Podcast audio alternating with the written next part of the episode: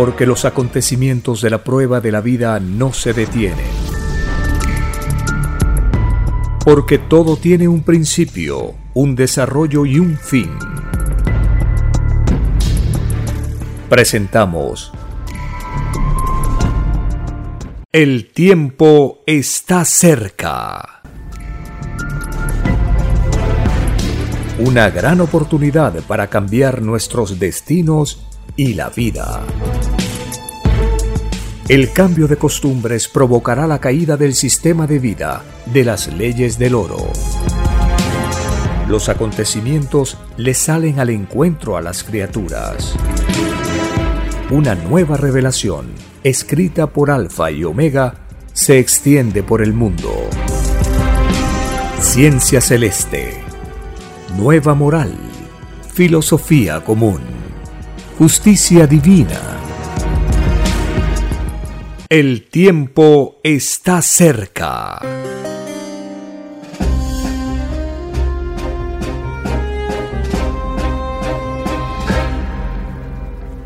Agradeciendo al Divino Padre Eterno, iniciamos una nueva edición de este programa donde tomamos como fundamento las Sagradas Escrituras y la doctrina de la ciencia celeste, la tercera y última revelación prometida por el Divino Padre y ya está en el planeta Tierra en forma de escritura telepática, la misma que se va publicando en libros y se va traduciendo a los idiomas más hablados del planeta, cumpliéndose lo anunciado en las mismas escrituras y en la misma doctrina del Cordero de Dios.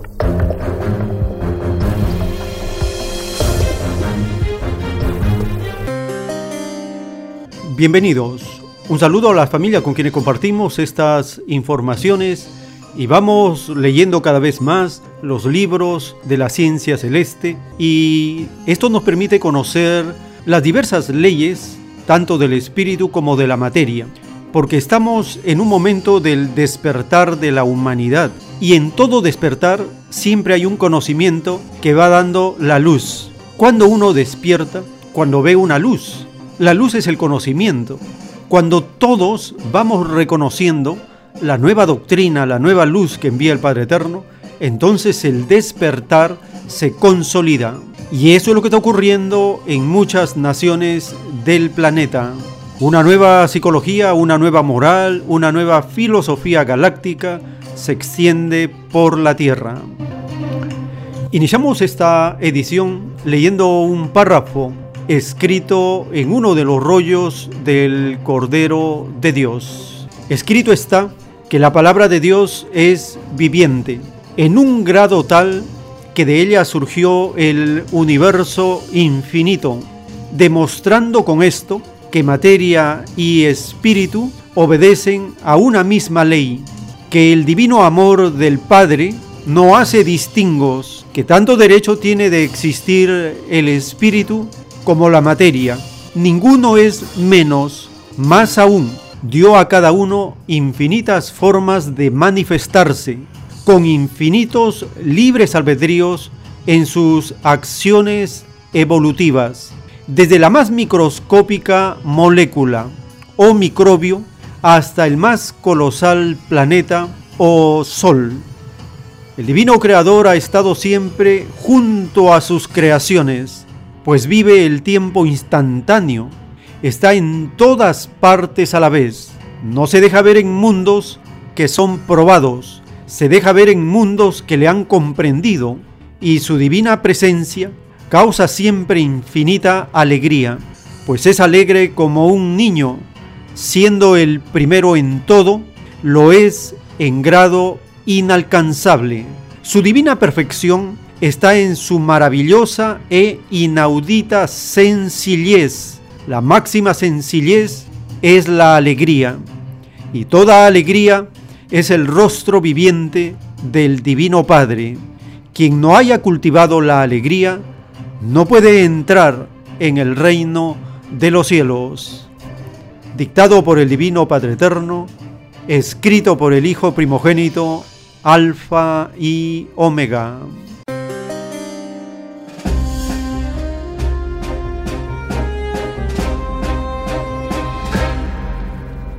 En la ciencia celeste hay una cantidad muy grande de revelaciones para ir conociendo la forma como el Divino Padre se manifiesta, se hace visible, se hace sentir en los mundos de acuerdo a las propias leyes de esas moradas planetarias.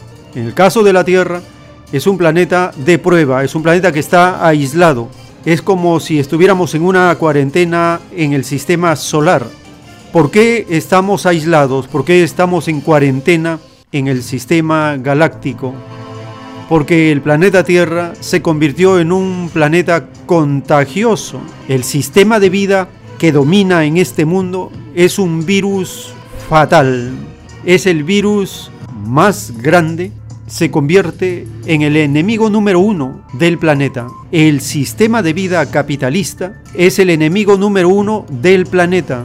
Es por eso que la Tierra está en cuarentena, está como aislado a los otros planetas habitados que están en la misma galaxia Trino. Una parte de la galaxia Trino, los seres humanos la conocemos como la Vía Láctea.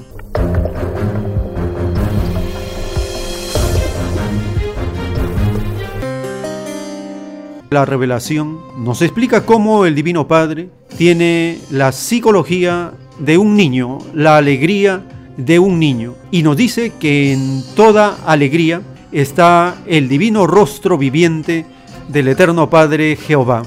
La alegría propia de los niños es lo más recatable que nosotros podemos observar y sentir. Y son ellos los que en este tiempo de crisis total del sistema son afectados por el mal carácter, las emociones no controladas, el desequilibrio emocional, mental de los adultos. Frente a ello, lo primero que nosotros podemos hacer es enseñarles, como jugando, que sientan un gusto, un placer, un amor por la lectura del Nuevo Testamento, de las Sagradas Escrituras.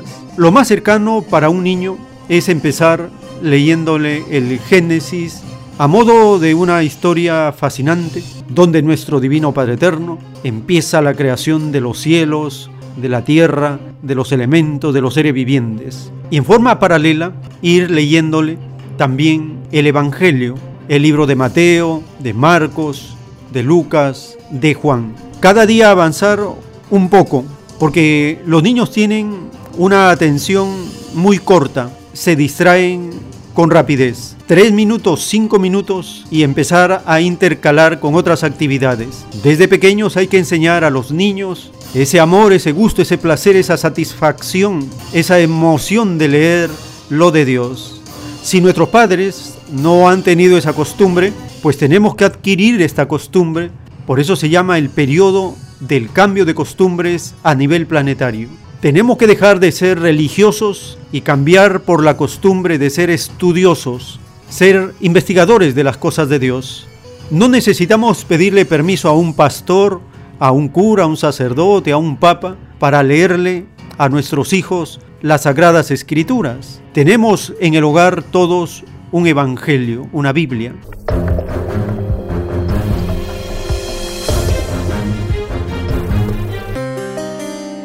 Antes de leer siempre hay que pedir que el Divino Padre, con su divino sello, mantenga nuestra atención, nuestra inteligencia, nuestra comprensión, que nos permita tener la resistencia mental para rechazar, para evitar cualquier distracción, cualquier eh, evento que nos saque de ese tiempo precioso que es la lectura de las Sagradas Escrituras.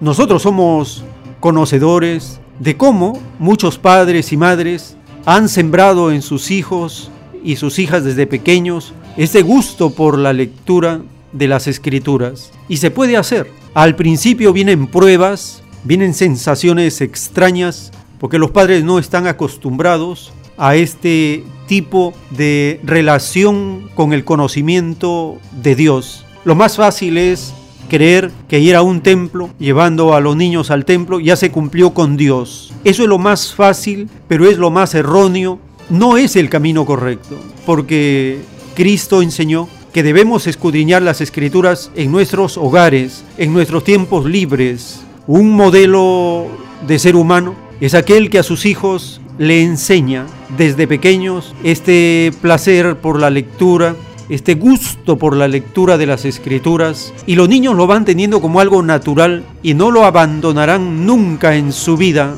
Pero si nunca los padres han sembrado estas semillas del estudio y la investigación en sus hijos, cuando ellos van creciendo, ya están endurecidos, han sido ilusionados, se han materializado. Es muy difícil querer sembrarles a los jóvenes, a los adultos, si desde niños no han sido instruidos en estas costumbres. He ahí la importancia de leerle a los niños los diez mandamientos, el Génesis, el Éxodo, el Nuevo Testamento, hacer una presentación de la palabra viviente de Dios en medio de una alegría, de un gusto, de una satisfacción, la más grande que puede existir.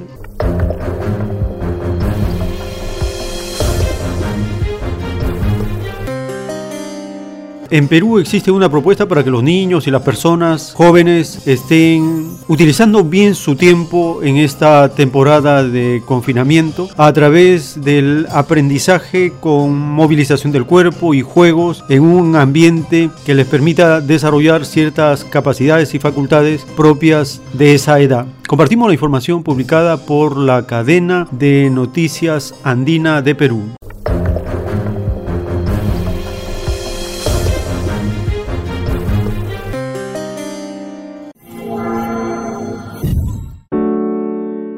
Los miedos, temores e inseguridades que algunos niños experimentan debido al encierro pueden canalizarse hacia actividades que les permitan exteriorizar sus emociones saludablemente, incluso relacionarse con gente de su edad que comparte los mismos intereses. Los niños en este momento de la pandemia, en estos momentos de cuarentena, están viviendo mucho estrés están teniendo que desarrollar sus clases del colegio de manera virtual, están teniendo que tener tareas también en la casa, ¿no? Eh, y muchos de ellos, la gran mayoría de ellos, no tienen actividades físicas, no, se está, no están moviendo su cuerpo, de repente están muy metidos en los aparatos electrónicos, ¿no? Una buena manera de ayudarlos puede ser con talleres virtuales inspirados en el trabajo pedagógico que ha realizado La Tarumba en sus 35 años de existencia. Creemos que este espacio eh, de juego, de expresión libre, de la posibilidad de utilizar el cuerpo para eh, hacer un poco de malabares, un poco de equilibrios, para encontrarse con el otro, ¿no? Jugar a ser distintos personajes, le va a permitir al niño, al ni a la niña y también a los adolescentes sentir que el estrés baja, ¿no? Poder ayudarlos a canalizar todas estas emociones de repente de angustias, miedos que están sintiendo y que no encuentran la manera de expresarlo. ¿Qué es tarumbeando en casa? Estas sesiones van a ser un espacio divertido, un espacio en el cual los niños van a poder expresarse, van a poder utilizar los juegos del teatro, el circo y la música para poder relajarse un poco, mover el cuerpo, ¿no? Encontrar maneras distintas de encontrarse también con uno mismo y relacionarse con otros eh, pares, con otros niños, niñas de su edad.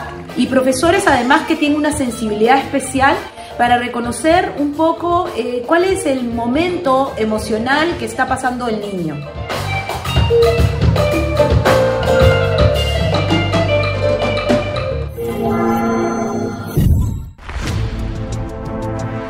El tiempo está cerca.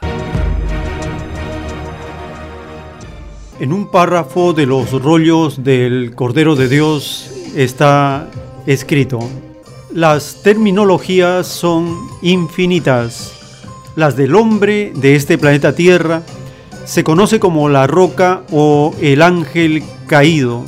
Es triste la fama universal de la roca humana todos le rehuyen en el espacio para no contagiarse. Todos rehuyen a los espíritus libertinos que aún no han logrado en sus evoluciones espirituales la ansiada unidad planetaria.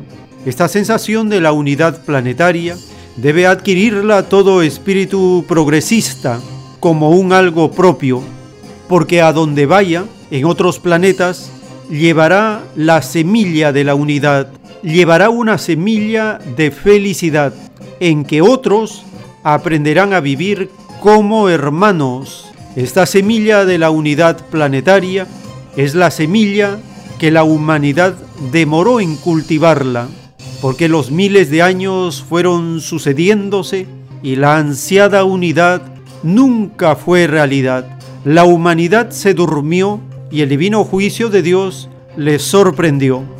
Este dormir o lentitud en lograr la unificación planetaria había sido advertida por Dios. Escrito fue, todo espíritu duerme. Todos se durmieron en lo que creían que era correcto. Y resulta que nadie tenía la razón, porque todos habían caído en un extraño atraso.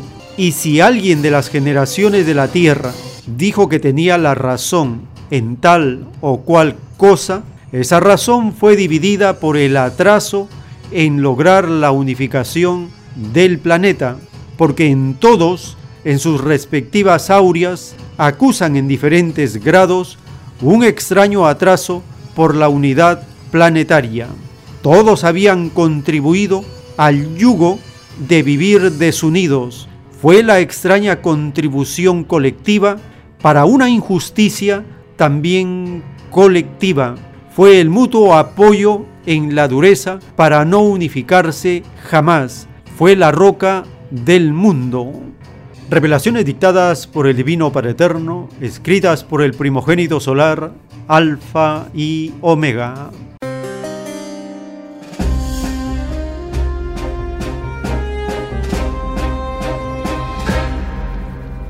La divina revelación nos va enseñando las claves de cómo cambiar nosotros y la morada y la comunidad, sentir la sensación de la unidad planetaria. Debe convertirse en una semilla que va creciendo, que se va cultivando.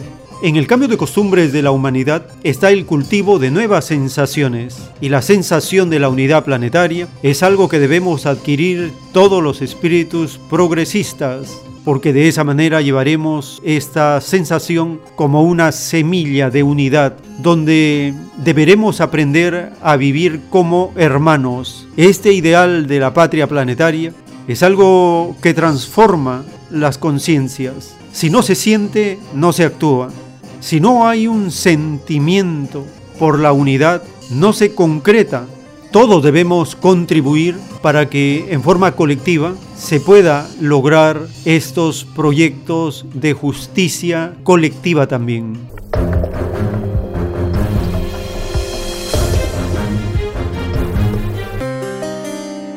En relación con la situación de la patria planetaria, el portal de Rebelión publica un artículo interesante titulado ¿Qué será de nuestro planeta? Este artículo, escrito por Gedelberto López Blanch, él es un periodista, escritor e investigador cubano. Compartimos el artículo ¿Qué será de nuestro planeta?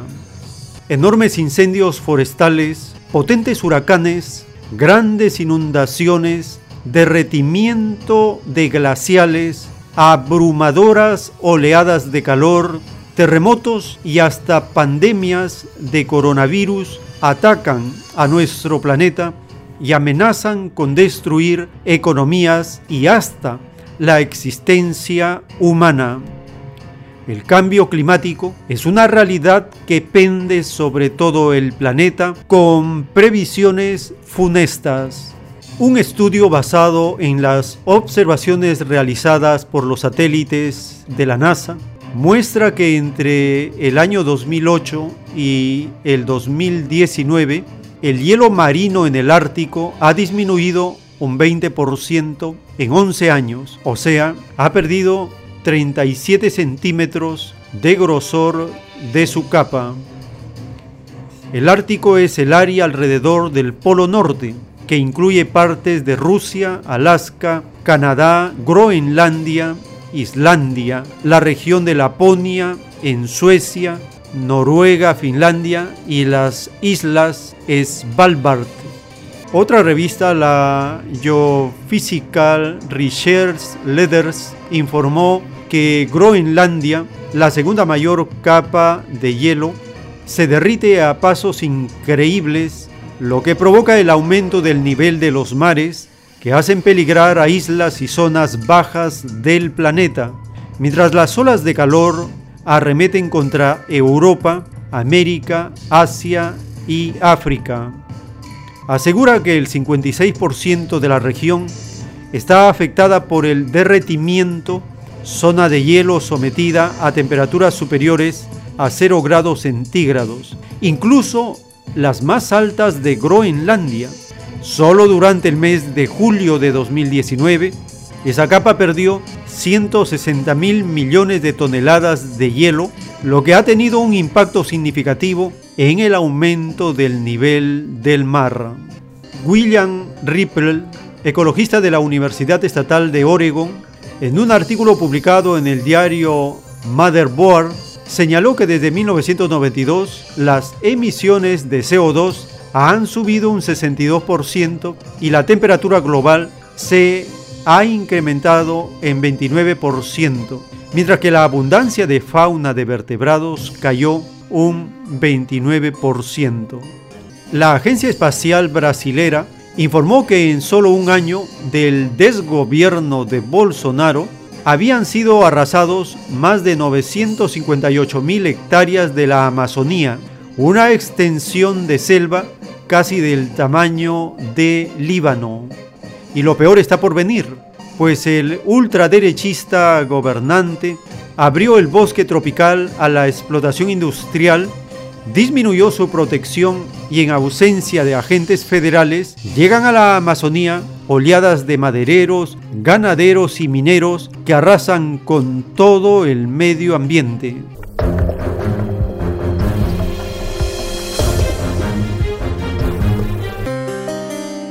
Analicemos a grandes rasgos todo a lo que conduce el cambio climático.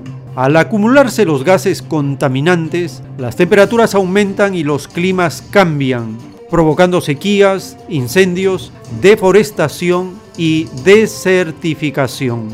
Como las temperaturas son más altas, las lluvias son menos frecuentes, pero más intensas, y por tanto, el nivel de inundaciones y su gravedad también irán en aumento. El cambio de temperatura motiva que en zonas templadas y frías se propaguen enfermedades que habían desaparecido como el dengue, la malaria y otras, mientras las incrementa en las regiones cálidas. La quema de combustibles fósiles y aumento de gases invernadero motivan que el Polo Norte esté mucho más caliente que hace 50 años, lo cual pone en riesgo la vida de miles de personas por el crecimiento de olas de calor. El derretimiento de los glaciales por altas temperaturas en los océanos incide en el aumento del nivel del mar, situación peligrosísima, pues muchas islas podrían desaparecer y en numerosas ciudades se reducirá la distancia a las costas.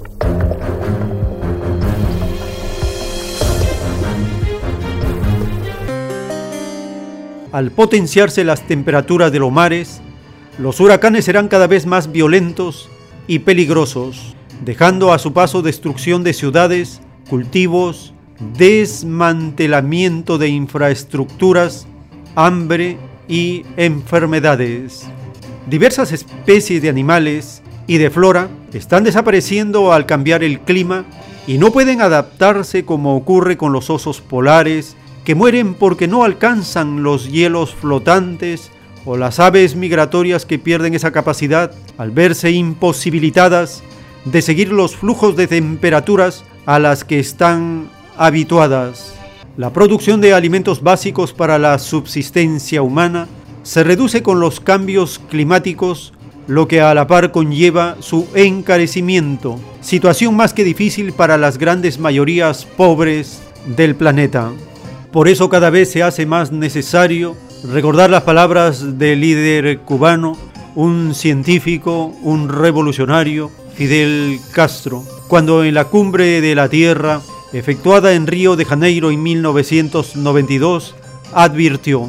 Señor presidente de Brasil, Fernando Collor de Melo, señor secretario general de Naciones Unidas, Butros Gali, una importante especie biológica está en riesgo de desaparecer por la rápida y progresiva liquidación de sus condiciones naturales de vida, el hombre. Ahora tomamos conciencia de este problema cuando casi es tarde para impedirlo. Es necesario señalar que las sociedades de consumo son las responsables fundamentales de la atroz destrucción del medio ambiente. Ellas nacieron de las antiguas metrópolis coloniales y de políticas imperiales que a su vez engendraron el atraso y la pobreza que ellos azotan a la inmensa mayoría de la humanidad. Con solo el 20% de la población mundial, ellas consumen las dos terceras partes de los metales y las tres cuartas partes de la energía que se produce en el mundo. Han envenenado los mares y ríos, han contaminado el aire, han debilitado y perforado la capa de ozono, han saturado la atmósfera de gases que alteran las condiciones climáticas con efectos catastróficos que ya empezamos a padecer.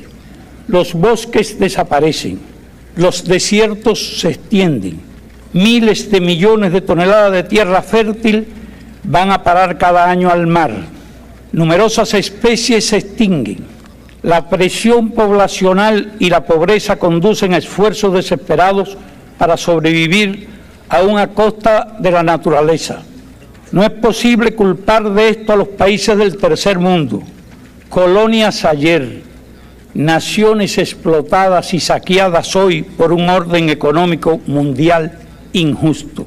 La solución no puede ser impedir el desarrollo a los que más lo necesitan. Lo real es que todo lo que contribuya hoy al subdesarrollo y la pobreza constituye una violación flagrante de la ecología. Decenas de millones de hombres, mujeres y niños mueren cada año en el tercer mundo a consecuencia de esto, más que en cada una de las dos guerras mundiales. El intercambio desigual, el proteccionismo y la deuda externa agreden la ecología y propician la destrucción del medio ambiente.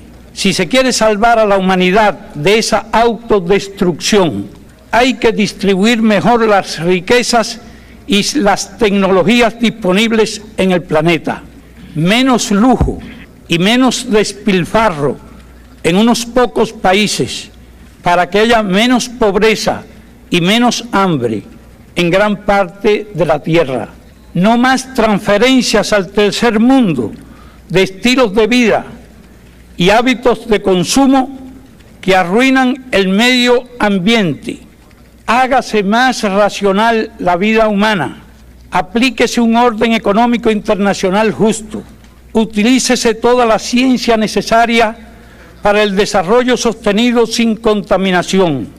Páguese la deuda ecológica y no la deuda externa. Desaparezca el hambre y no el hombre cuando las supuestas amenazas del comunismo han desaparecido y no quedan ya pretextos para guerras frías, carreras armamentistas y gastos militares, ¿qué es lo que impide dedicar de inmediato esos recursos a promover el desarrollo del tercer mundo y combatir la amenaza de destrucción ecológica del planeta? Cesen los egoísmos, cesen los hegemonismos cesen la insensibilidad, la irresponsabilidad y el engaño. Mañana será demasiado tarde para hacer lo que debimos haber hecho hace mucho tiempo. Gracias.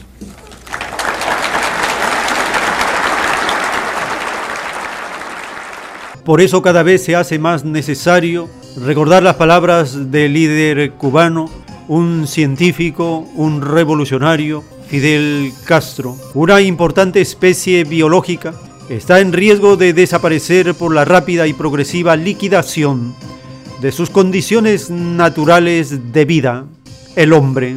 Ahora tomamos conciencia de este problema cuando casi es tarde para impedirlo. Es necesario señalar que las sociedades desarrolladas son las responsables fundamentales de la atroz destrucción del medio ambiente, y nos podemos preguntar ahora, ¿qué será de nuestro planeta dentro de unos años, ¿podremos salvarlo?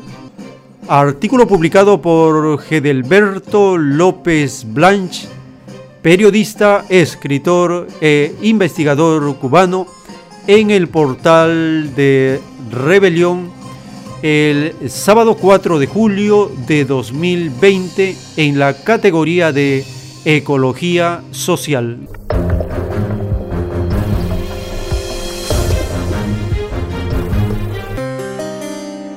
En un párrafo de los rollos del Cordero de Dios está escrito, los divinos juicios de Dios hacen estallar los sentimientos, ya sea en lo alegre o en lo penoso.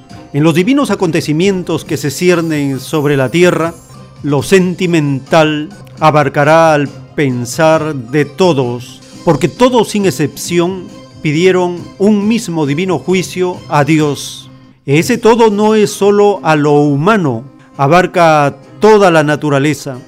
Ni una molécula de la tierra y de las aguas queda fuera del divino juicio. Es más fácil que no viva el divino juicio a la tierra uno que no pidió venir a este planeta a que pueda eludirlo, uno que pidió venir, dictado por el Divino Padre Eterno, escrito por el Hijo primogénito, Alfa y Omega.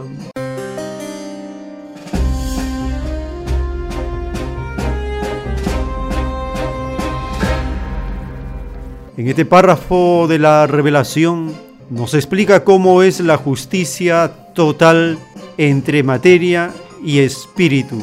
No quedará ni una molécula de la tierra y de las aguas que no participe, que no interactúe, que no afecte en los acontecimientos que se ciernen sobre la tierra.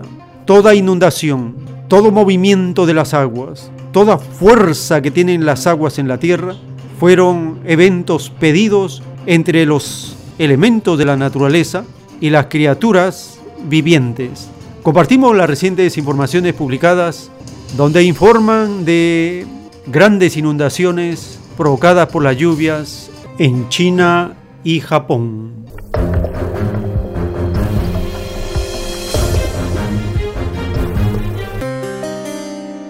Partes de la zona central y meridional de China han sido azotadas por lluvias torrenciales durante más de un mes, situación que se prevé que continúe por más días. En el distrito de Mianing, en la provincia de Sichuan, 19 personas murieron y otras 3 se encuentran desaparecidas. El Centro Meteorológico Nacional ha emitido advertencias de tormenta por 32 días consecutivos y las autoridades han elevado el nivel de respuesta a emergencias para las comunidades situadas a lo largo del río Yangtze. Las inundaciones de este año han afectado cerca de 20 millones de personas en todo el país y causado la muerte o desaparición más de, más de 120 personas. Se estima en tanto que las pérdidas económicas bordeen los 6 mil millones de dólares.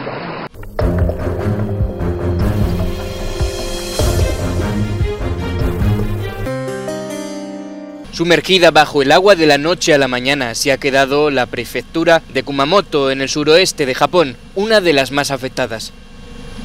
Las fuertes lluvias y los corrimientos de tierra han provocado que al menos dos personas hayan muerto y una docena haya desaparecido en los municipios de la zona.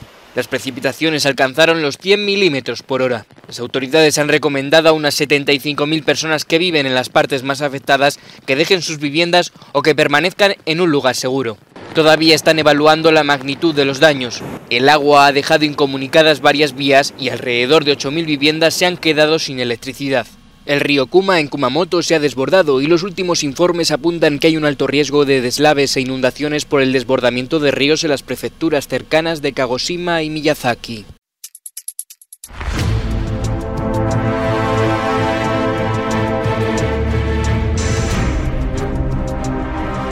El tiempo está cerca.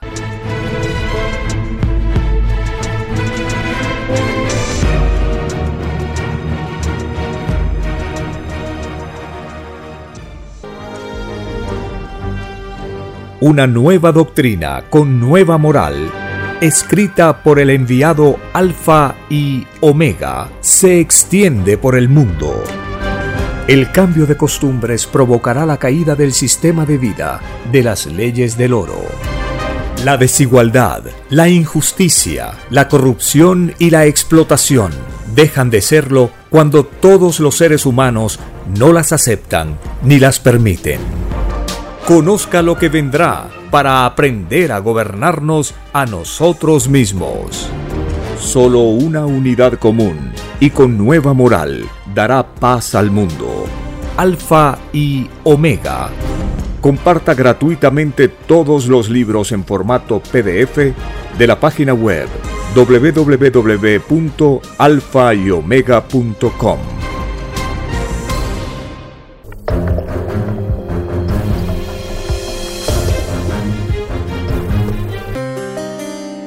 En el libro Lo que vendrá están los títulos de los rollos del Cordero de Dios, el título 2486. Como se había enseñado, de que todo humilde y sufrido era primero en el reino de los cielos, es que todos los basureros del mundo están más cerca del reino de los cielos, porque mientras más despreciado fue un trabajador por la ignorancia humana, más cerca de Dios está el despreciado que el despreciador. Es más fácil que entren al reino de los cielos los basureros del mundo, a que puedan entrar los que fueron famosos, poderosos, reyes, presidentes, magnates, ministros, millonarios, porque estos últimos están más infinitamente comprometidos con las extrañas leyes desiguales del extraño sistema de vida llamado capitalismo. Sentencias y veredictos dictados por el Divino Padre Eterno, escritos por el primogénito solar, Alfa y Omega.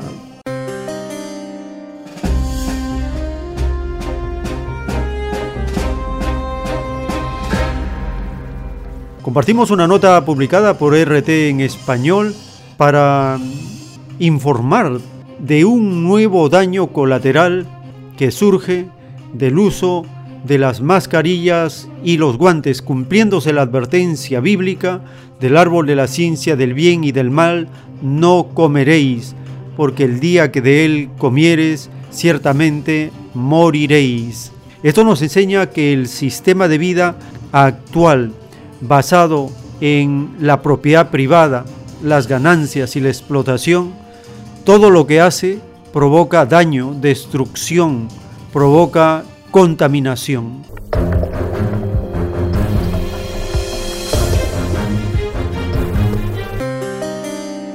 Las mascarillas y los guantes médicos se han convertido en una parte integral de nuestras vidas en los últimos meses. Como consecuencia, su producción también se ha multiplicado. Pero como siempre, hay dos caras de la moneda. Ante la masiva fabricación de estos insumos, sus desechos se han convertido en una nueva amenaza para el medio ambiente. Nuestro compañero Fernando Monroy nos trae todos los detalles al respecto. Vamos a conversar con él acerca de las dificultades que están presentando estos nuevos contaminantes.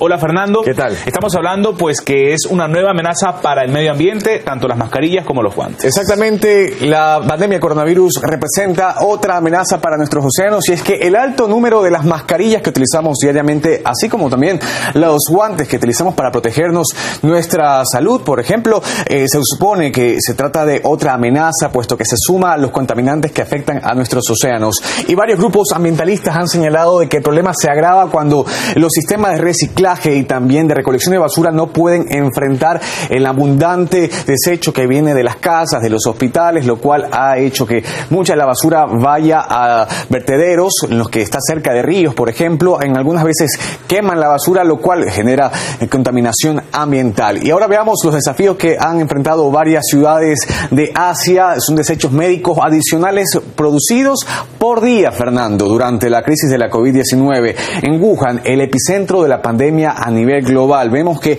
hay 240 toneladas adicionales por día. Esto representa seis veces más de lo que había normalmente en esta ciudad. Vemos que en Manila, en Filipinas, 280 toneladas, también en Yakarta, Indonesia, 212 toneladas al día, y Bangkok, en Tailandia, 210 toneladas, Fernando. Claro, porque no solo estamos hablando de mascarillas y guantes, sino también más eh, insumos médicos en general que están aumentando su producción a nivel mundial y que por supuesto tienen que terminar en algún vertedero. Pero también hay que hablar de las reacciones que hay tanto de ecólogos como de ecologistas a nivel mundial. Exactamente, vamos a revisar ese tema sobre ambientalistas, personas que trabajan justamente en favor del medio ambiente y la organización Operación Mar Limpio de Francia ha sobre este tema, ha hecho varias imágenes en el fondo del mar, sobre todo en el Mediterráneo, donde han registrado varias fotografías. Vemos aquí mascarillas en el fondo del océano, lo cual los ha llevado a decir que pronto habrá más mascarillas que medusas en las aguas del Mediterráneo. Ojo con esto, esto es preocupante puesto que las mascarillas tardan 400 años en desintegrarse y varios países ya han tomado medidas para enfrentar la situación cuando no se vota de manera correcta, no tiene buenas prácticas los ciudadanos en cuanto a arrojar las mascarillas o los guantes en un lugar apropiado. Por ejemplo, si se arroja eh, las mascarillas o los guantes en la vía pública, puede haber en España una multa de 3.000 euros, mientras que en Francia hasta 135 eh, euros, mientras que en países como en Abu Dhabi y Emiratos Árabes Unidos 240 euros. Es así como se ven los problemas en varias partes del mundo. Sin duda, el tema del reciclaje es muy importante, hay que potenciarlo, sobre todo cuando hay en países que es muy deficiente o no existe, Fernando. Sí, el llamado a la ciudadanía para votar los guantes y las mascarillas en los trastos de basura adecuados, cumplir por nuestra parte con nuestra responsabilidad. Te agradezco, Fernando, por toda esa información. Y al respecto, el periodista medioambiental César Javier Palacios opina que en las últimas décadas la humanidad ha olvidado el hábito de reutilizar las cosas. Destaca que los gobiernos tienen que apostar por la economía circular. Hay que reciclar, pero también hay que reducir y hay que reutilizar las cosas. No se puede estar apostando por una economía de usar y tirar. Tenemos que intentar acercarnos y modificar nuestro sistema económico lineal y buscar lo que es la economía circular, una economía basada en la bioeconomía, en los recursos naturales, donde nada se tira, sino que todo se reutiliza. Esa es la apuesta que tienen que hacer los gobiernos, que es la apuesta que siempre tuvimos en nuestras sociedades. Antes no se tiraba nada, se aprovechaba tanto los restos que sobraban de la comida como incluso la ropa antigua, como cualquier otro eh, elemento de nuestra vida cotidiana, siempre se ha reutilizado. En las últimas décadas hemos dado ese salto que es un poco loco de usar y tirar, usar y tirar. Eso en un país, en un planeta con recursos limitados, es un disparate, porque al final no vamos a, poder tener recursos para poder asumir todo ese coste y además porque estamos contaminando y, acabando con los recursos de nuestro planeta, estamos hipotecando el futuro. El tiempo está cerca. En el libro Lo que vendrá está escrito el título 3257. En la prueba de la vida, muchos creyeron en la concientización que les daban los hombres. Los tales se olvidaron que todo lo salido de hombres era cosa de sumo cuidado, porque a los hombres se les había advertido a través del divino evangelio de Dios que tendrían un divino juicio final. Es más fácil que entren al reino de los cielos los que en la prueba de la vida opusieron resistencia mental a la concientización salida de hombres, a que puedan entrar los que se dejaron influenciar por ella, dictado por el Divino Padre Eterno, escrito por el Hijo primogénito, Alfa y Omega. El tiempo está cerca. En este título el Divino Padre nos recuerda del sumo cuidado que tenemos que tener frente a la información que se transmite por medio de los gobiernos, las extrañas autoridades, la prensa al servicio del sistema. Sumo cuidado hay que tener con esa extraña concientización que ellos dan para justificar todo lo que hacen. En el caso de enfrentar a esta llamada pandemia, ¿cuál es la justificación que están dando los gobiernos neoliberales? Estados Unidos, cabeza del neoliberalismo mundial, le echa la culpa a China y las otras naciones neoliberales que están en el top de las seis o siete naciones más afectadas por el COVID-19, según la métrica mundial son, primero, Estados Unidos con cerca de 3 millones de contagiados y cerca de 133 mil fallecidos. Le sigue Brasil con cerca de 1.580.000 contagiados y 64.000 fallecidos. En quinto lugar está el Perú con 299.000 contagiados. Se acerca a los 300.000 contagiados y 10.412 fallecidos. En el séptimo lugar se encuentra Chile con 292.000 contagiados y cerca de 6.200 fallecidos. El Perú ya está en la quinta posición de los más afectados. Se va a mantener en ese sitio intercalándose con Chile entre la quinta y la sexta posición en unos días. Según la métrica mundial, se va a quedar en esa posición por varios meses, entre el quinto y el sexto de los más afectados del planeta. Compartimos una información publicada por Telesur. Allí se da cuenta de las comunidades indígenas de Perú.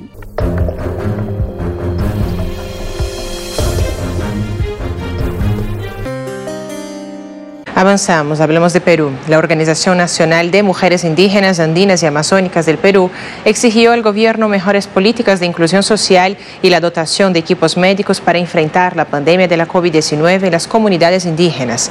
La organización presentó este sábado una demanda de amparo ante el Poder Judicial contra el presidente Martín Vizcarra y los ministerios de Salud, Educación y Cultura. La demanda señala la vulneración y el riesgo de los derechos de los pueblos indígenas ante esta pandemia, en tiempo que exigen el respeto a su integridad social, la identidad étnica y una mayor participación política. De igual forma, solicitaron a las autoridades la dotación de equipos y de medicamentos para los centros de salud de los territorios indígenas. El tiempo está cerca.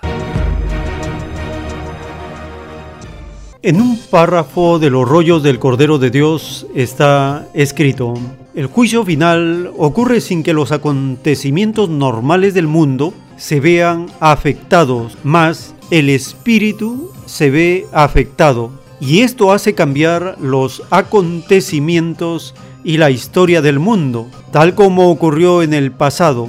La ley mosaica transformó a un mundo bárbaro dentro de sus mismas barbaries. Igual lo hizo la doctrina cristiana e igual ocurrirá con la tercera revelación, la doctrina del Cordero de Dios, la escritura telepática que no tiene fin, porque todo lo que sale del Padre no tiene límites. De verdad os digo que la revelación causará espanto en quienes violaron la ley del Padre, espanto salido de sus mismas malas acciones consumadas y alegría en los sufridos y perseguidos del mundo, Toda revelación salida del Padre causa la más grande revolución en el mundo en donde se hace presente. La falsa historia de este mundo empezará a ser juzgada y toda historia es falsa cuando en sus hechos no tomó en cuenta lo del Padre. Y quien no toma en cuenta al Padre no queda en los acontecimientos de un mundo. La falsa historia de este mundo fue escrita con una extraña moral, la moral que produce el interés al oro. Todos los historiadores de este mundo no entrarán al reino de los cielos. Acusados de hipócritas y falsos serán delante del Padre. De verdad os digo que toda letra escrita y toda palabra dicha en historia falsa espera a sus creadores en el reino de los cielos los esperan para acusarlos porque fueron creadas sin derecho a entrar al reino de los cielos. Dictado por el Divino Padre Eterno, escrito por el primogénito solar, Alfa y Omega.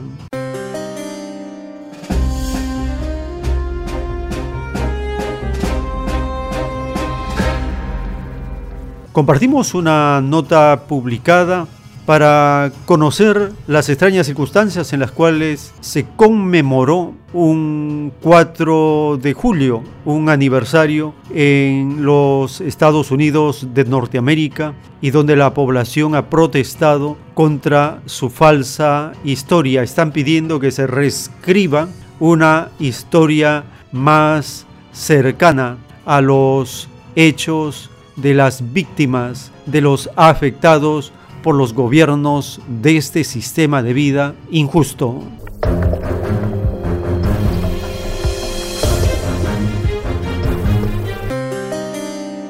El presidente estadounidense prometió una gran celebración en el Día de la Independencia. Bajo la mirada atenta de los líderes inmortalizados en este monumento, el presidente se mostró como un firme defensor de su legado histórico.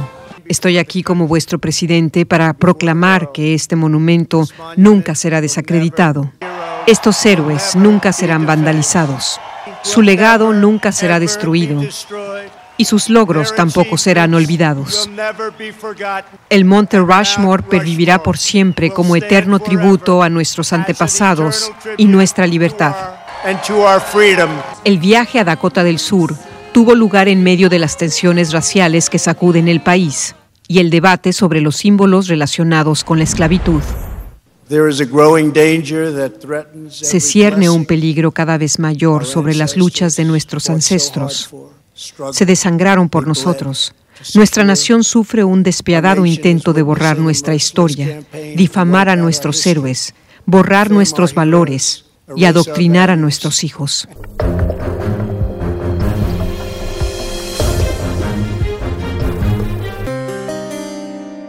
De los cuatro presidentes inmortalizados en el monte Rushmore, dos eran dueños de esclavos. En las últimas semanas se han puesto en tela de juicio las estatuas en su honor.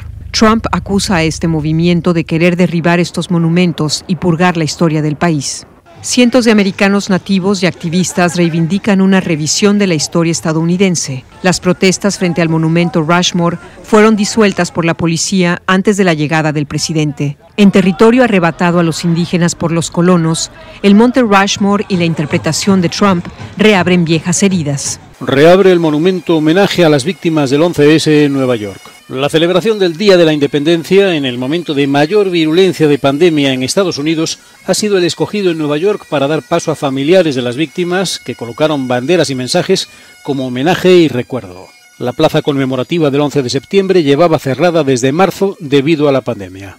El presidente Donald Trump inauguró este viernes la celebración del Día de la Independencia con un acto en el monte Rushmore. Acusó a los manifestantes antirracistas de querer destruir Estados Unidos. El acto al que asistió la primera dama, Melania Trump, se desarrolló sin mantener el distanciamiento social ni uso de mascarillas. La novia del hijo mayor de Trump ha dado positivo en coronavirus. El equipo electoral de Trump ha confirmado que Kimberly Guilfoyle, una de las principales recaudadoras de fondos para la campaña y novia de Donald Trump hijo, se ha contagiado de COVID-19 mientras estaba en Dakota del Sur. La pareja se ha confinado y ha cancelado su participación en los actos públicos de campaña. El tiempo está cerca. En un párrafo de los rollos del Cordero de Dios está escrito, todos los violadores de la ley del Padre que pasaron por este mundo gimen en las tinieblas, porque de ellos mismos salió la severidad del castigo por sobre todas las cosas. Ellos mismos pidieron tal justicia al Padre, porque todo se pide al Padre.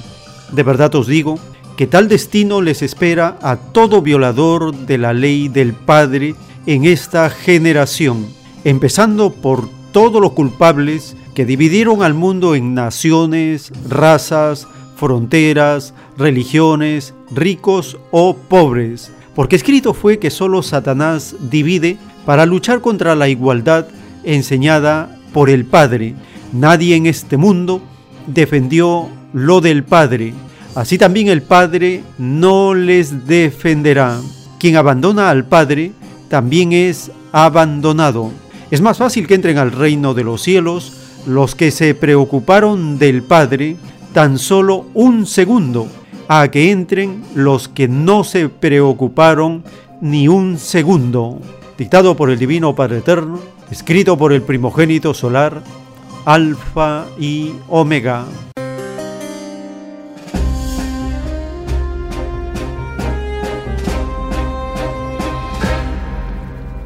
RT publica un informe relacionado con el flagelo del racismo en el mundo.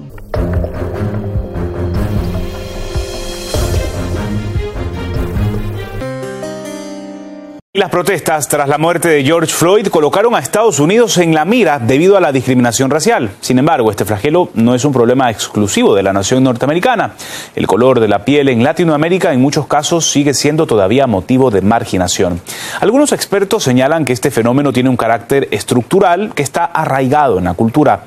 Nuestro compañero Oliver Zamora Oria profundiza en el asunto. Una calle de Río, La Habana, Ciudad México o Santo Domingo, todas muestran algo en común, la diversidad de su gente.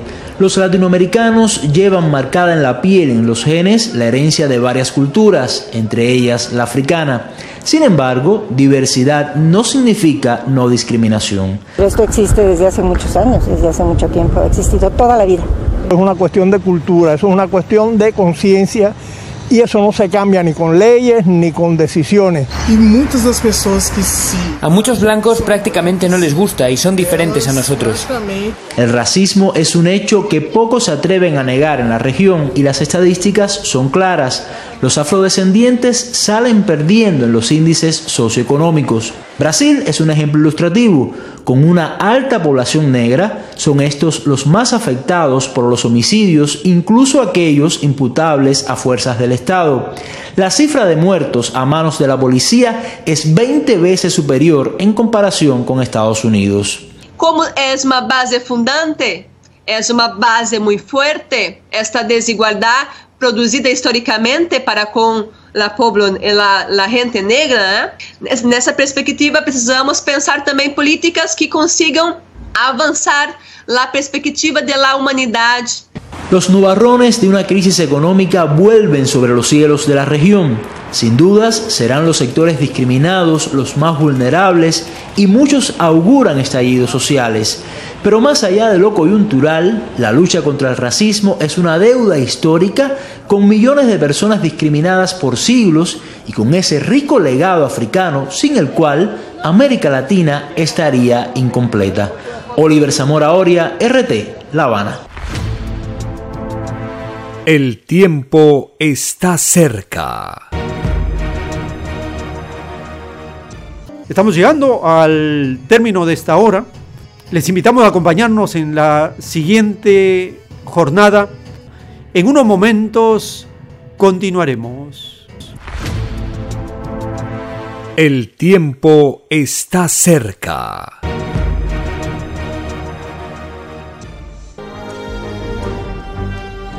Una nueva doctrina con nueva moral, escrita por el enviado Alfa y Omega, se extiende por el mundo. El cambio de costumbres provocará la caída del sistema de vida, de las leyes del oro. La desigualdad, la injusticia, la corrupción y la explotación dejan de serlo cuando todos los seres humanos no las aceptan ni las permiten. Conozca lo que vendrá para aprender a gobernarnos a nosotros mismos. Solo una unidad común y con nueva moral dará paz al mundo.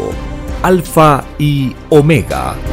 Comparta gratuitamente todos los libros en formato PDF de la página web www.alfayomega.com. Es Radio Cielo, una nueva era de la radio en el Perú.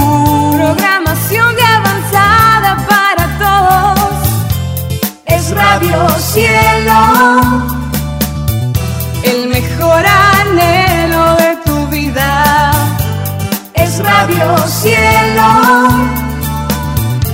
sembrando amor y conciencia. Es Radio Cielo. Ahora, tu radio favorita, Cielo, llega a todo el mundo. Visítanos e interactúa con todos tus conductores de la variedad de programas que ofrece tu radio Cielo. Radio Cielo en la red. Ingresa a la www.radiocielo.com.pe y desde tu teléfono móvil, interactúa con nosotros.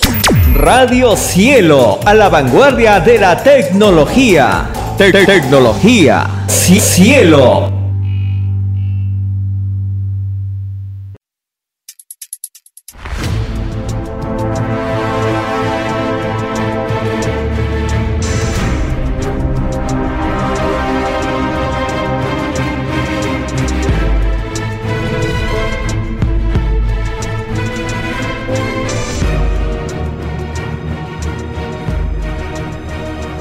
Porque los acontecimientos de la prueba de la vida no se detienen. Porque todo tiene un principio, un desarrollo y un fin. Estamos compartiendo. El tiempo está cerca. Una gran oportunidad para cambiar nuestros destinos y la vida. El cambio de costumbres provocará la caída del sistema de vida, de las leyes del oro. Los acontecimientos le salen al encuentro a las criaturas. Una nueva revelación, escrita por Alfa y Omega, se extiende por el mundo.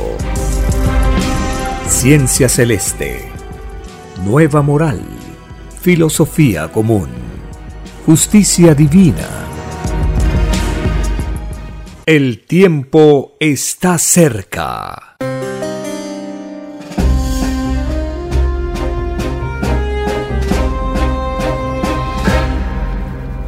Agradeciendo al Divino Padre Eterno, estamos compartiendo estas informaciones, porque los acontecimientos que vivimos uno tras otro nos hacen reconocer lo anunciado en las Escrituras que los últimos eventos de la prueba de la vida serían acelerados, cortos, intensos, profundos, que dejarían un impacto tal que se sentirían en la presente existencia y dejarían huella para la siguiente vida, para la siguiente reencarnación. Estas informaciones tienen fundamento en las Sagradas Escrituras y la doctrina del Cordero de Dios, la tercera y última revelación enviada al mundo por el Divino Padre Eterno, dando cumplimiento a lo prometido en las Sagradas Escrituras, que el Divino Jesús de Nazaret iba a enviar el gran consolador para explicar al mundo del pecado, la justicia y el juicio, para anunciar y explicar toda la verdad, para decirnos todo lo que oye del Divino Padre y anunciarnos lo que vendrá. Ya no nos iba a hablar en alegorías, sino en forma clara de todas las cosas del Divino Padre y su creación. Es por esta nueva revelación que nosotros ilustramos nuestra fe, la relacionamos con las leyes sociales y la vinculamos con el cosmos infinito. Así tenemos una fe más completa que es del agrado del Divino Padre, según nos lo recuerda la divina revelación.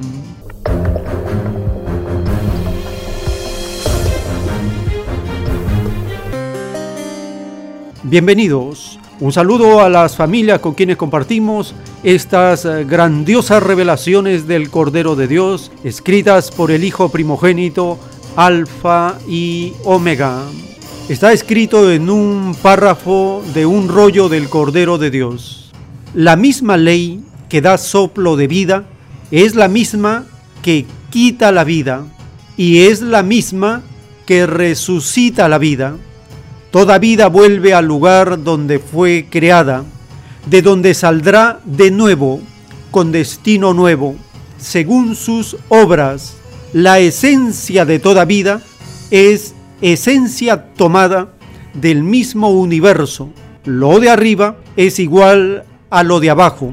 La divina expansión del universo pensante la hace así. Cada criatura con su mundo vive en una determinada dimensión, la que no tiene fin, la que está infinitamente expandiéndose. Puede acabarse un mundo o un infinito de ellos como ocurre a cada instante, pero la dimensión a la cual pertenecieron sigue inmutable, sin tomar en cuenta otras infinitas dimensiones, cuyo número jamás podrá ser calculado por ciencia alguna.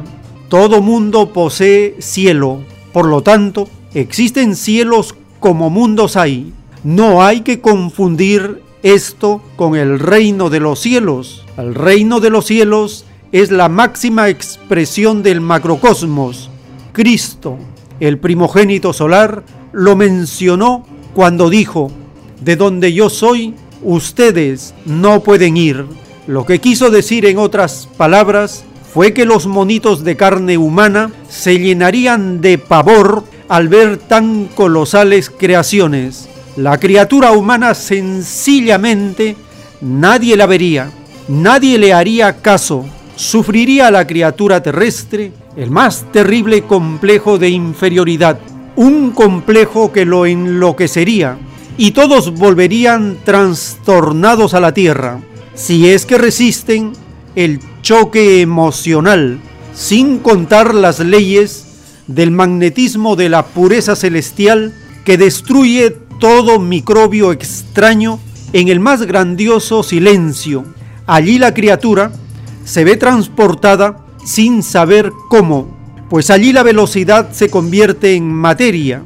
Despertaría el espíritu humano en otra dimensión, en un mundo desconocido, que puede acarrearle la muerte. Estas leyes ocurren en las lejanas galaxias, ocurren en sistemas de vida que son abismantemente antes de la creación de la Tierra. Son universos gigantescos que fueron primitivamente chiquititos y humildes para llegar a ser grandes en su propia dimensión. Maravillosas y grandiosas revelaciones dictadas por el Divino Padre Eterno, escritas por el primogénito solar, Alfa y Omega.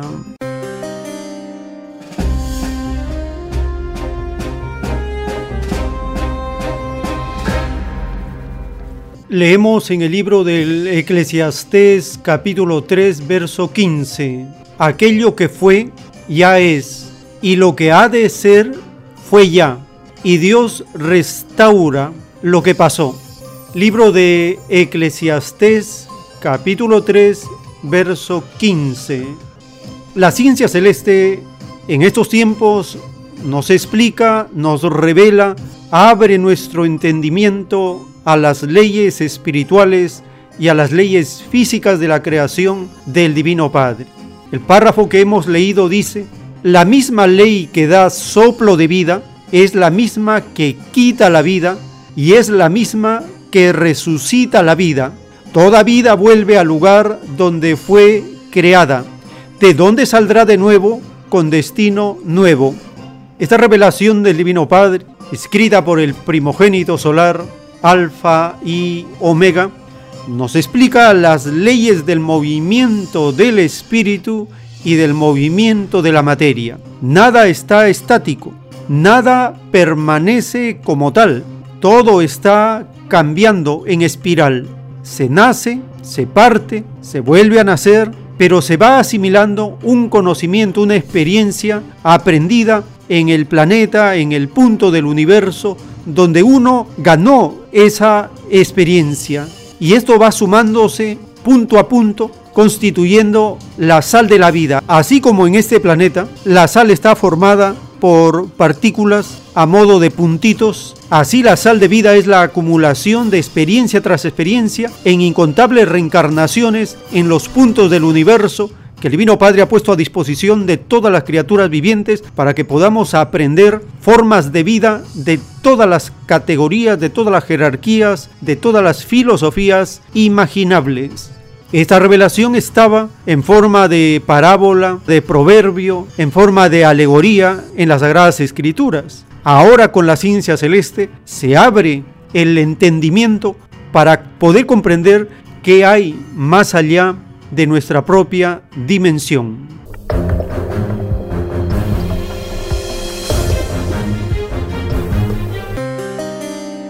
En otra parte de este párrafo de la ciencia celeste está escrito, puede acabarse un mundo o un infinito de ellos como ocurre a cada instante, pero la dimensión a la cual pertenecieron sigue inmutable.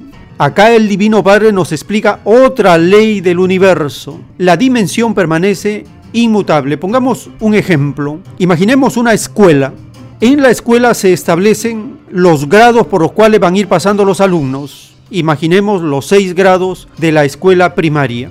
Por cada uno de esos grados van a ir pasando una cantidad de alumnos diferentes. Cada año pasará una cantidad de ellos. Los alumnos van subiendo de grado en grado, pero ese grado o dimensión permanece en la misma categoría, primer grado, segundo grado, tercer grado, etc. Esos no se modifican, permanecen en la forma como fueron establecidos, pero por ellos han pasado cantidad de alumnos diferentes. Eso significa la dimensión a la cual pertenecieron sigue inmutable. Otro ejemplo, el sistema de vida capitalista es un sistema de vida establecido en una forma tal que tiene su principio, su desarrollo y su fin. Tiene sus características, sus leyes, tiene su base, tiene su organización. Ese sistema capitalista no puede ser modificado como tal. Si se lo modifica, entonces se destruye y se forma otro sistema de vida diferente. Los seres humanos llevamos miles de años bajo el capitalismo y ha pasado por todas las formas que se han podido hacer. Es como en una escuela. Cada año se pinta de diferente color el aula o se la repinta para que parezca que es algo renovado. El capitalismo es igual, es el mismo sistema de vida, desigual, injusto, corrupto, mafioso, criminal, lo peor, porque es el mismo Satanás. ¿Qué hace el demonio? Se disfraza. ¿Qué hace el capitalismo? Se disfraza. Ese disfraz son las formas de gobierno que se presentan a la población para decir que ahora sí somos algo nuevo. Ahora sí vamos a hacer el cambio. Ahora sí vamos a cumplir. Ahora sí vamos a poder. Ahora sí vamos a poder solucionar los problemas. Y así año tras año, siglo tras siglo, milenio tras milenio, desde los faraones hasta los imperialistas norteamericanos y europeos del tiempo presente. Es por eso que las leyes de la ciencia celeste nos permiten darnos cuenta que este sistema de vida no cambiará jamás lleva miles de años, dice la revelación, experimentando con los seres humanos como si fuéramos conejillos de indias y jamás ha habido una pizca de justicia e igualdad, ni jamás la habrá. ¿Por qué? Porque es una dimensión establecida, porque es una filosofía, porque es una forma de sistema de vida extraña y desconocida, pero establecida de esa manera que no puede ser cambiada, porque basta cambiar a este sistema de vida y se destruye ese sistema para crear una nueva alternativa, una nueva organización social. El ser humano ha experimentado durante la historia intentos de fortalecer y desarrollar las comunidades, lo colectivo, las cooperativas y en el siglo XX el socialismo.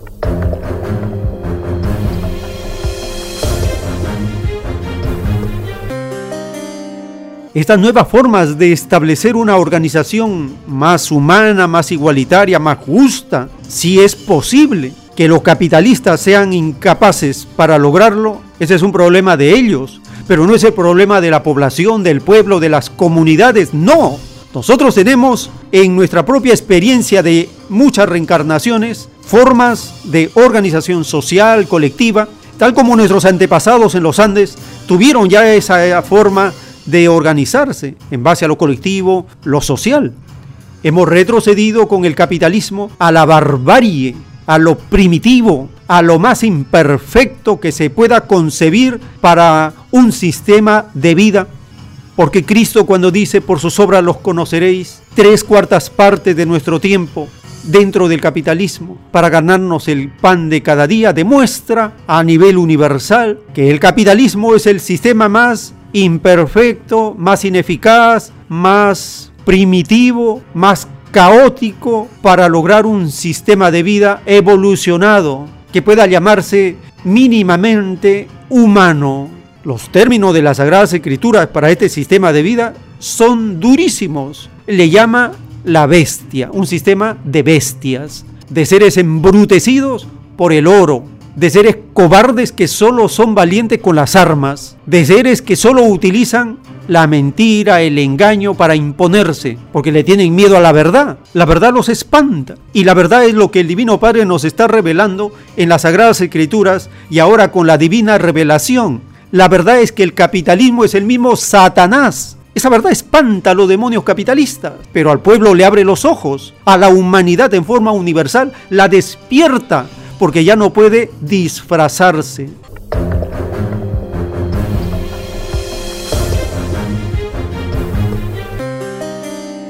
Estamos aprendiendo las leyes de la ciencia celeste que nos explican cómo está organizado este universo en el cual nos encontramos. Nos dice también en este párrafo que no debemos confundir los cielos infinitos que existen con el reino de los cielos, el reino de los cielos es la máxima expresión del macrocosmos. Cristo, el primogénito solar, lo mencionó cuando dijo de donde yo soy, ustedes no pueden ir. En esta enseñanza de Cristo nos demuestra la existencia de infinitos planetas, mundos y soles habitados de todas las jerarquías, de todas las dimensiones, de todas las evoluciones.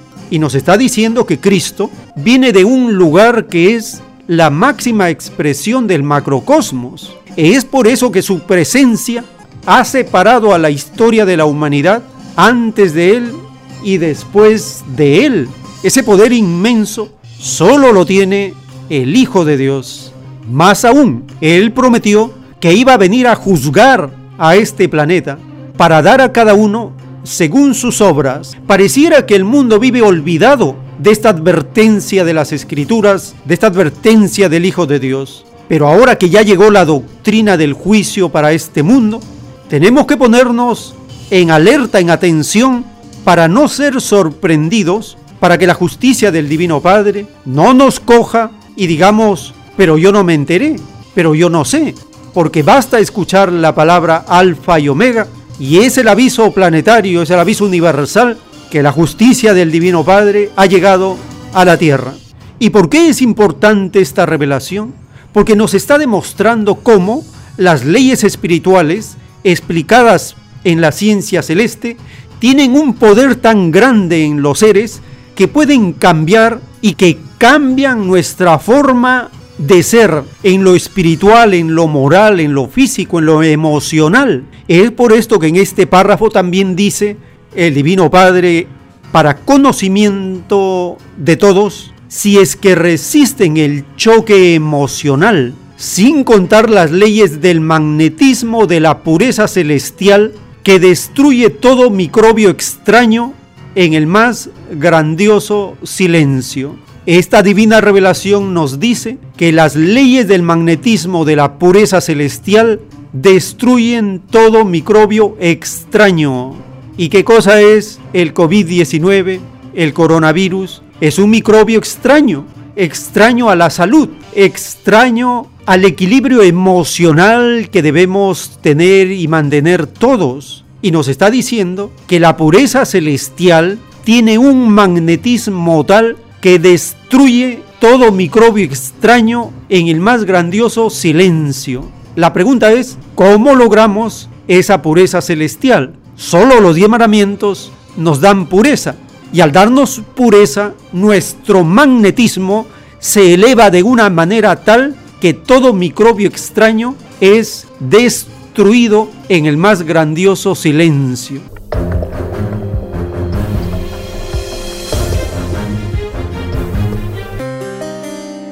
Tenemos acá una clave, una revelación, un código, un método, un procedimiento, un protocolo que está al alcance de todos, porque tenemos 318 virtudes que elevan el potencial vibratorio, el potencial eléctrico de todos los seres vivientes. ¿Y por qué no los usamos? Porque el capitalismo, un sistema de vida demoníaco, ha hecho que nos olvidemos de las virtudes. ¿Y qué cosa alienta? Las contravirtudes. Y estas extrañas sensaciones no producen un magnetismo de pureza celestial, sino un magnetismo de contaminación demoníaca del capitalismo.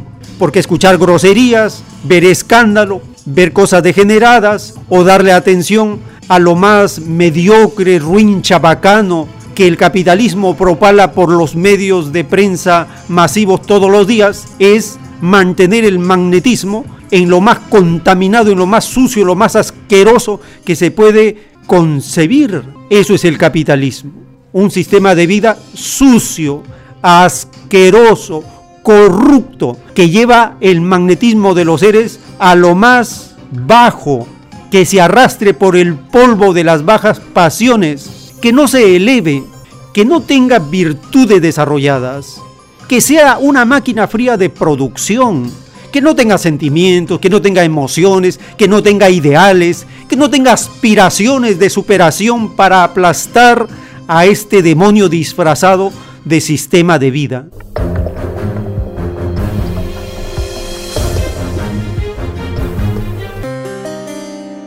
En este párrafo grandioso y poderoso de la ciencia celeste encontramos muchas leyes que nos permiten elevarnos, nos permiten salvarnos y nos da la información necesaria para ser seres de otro tipo, de otra filosofía, de otra concepción, de otra potencia moral superior a la inmoralidad de este sistema de vida agonizante.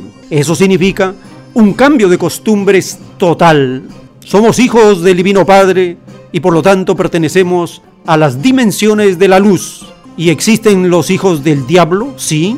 Cristo los mencionó. Los que mienten, los que matan, los que traicionan, los que adulteran, los que corrompen, los que son explotadores, los mafiosos, los gángsters, los traficantes, los gobernantes, los papas, los reyes, los de la fuerza.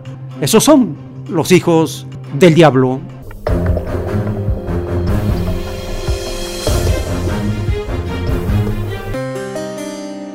Leemos en el libro de Zacarías capítulo 4 verso 6. Continuó él y me dijo, esta es la palabra del Señor a Zorobabel, no por el poder ni por la fuerza, sino por mi espíritu, dice el Señor de los ejércitos.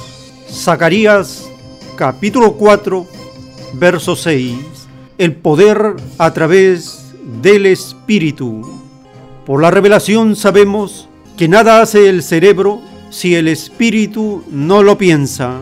Y sabemos también por la ciencia celeste que el espíritu es una frecuencia eléctrica. Esta y muchas leyes más las encontramos en los títulos y los rollos del Cordero de Dios. ¿Por qué es importante esta información? Porque estamos en los tiempos finales donde se baten la luz y las tinieblas en toda su intensidad. Durante miles de años, los seres de la luz han estado reprimidos, perseguidos, amenazados, silenciados, torturados, han estado siempre bajo presión. Ahora, cuando los seres de las tinieblas están en apuros y están entretenidos, enredados en sus propios planes y proyectos demoníacos, ahora los hijos de la luz tienen la oportunidad de empezar a extender con mayor intensidad y rapidez el poder del Espíritu a través del conocimiento revelado por el Divino Padre.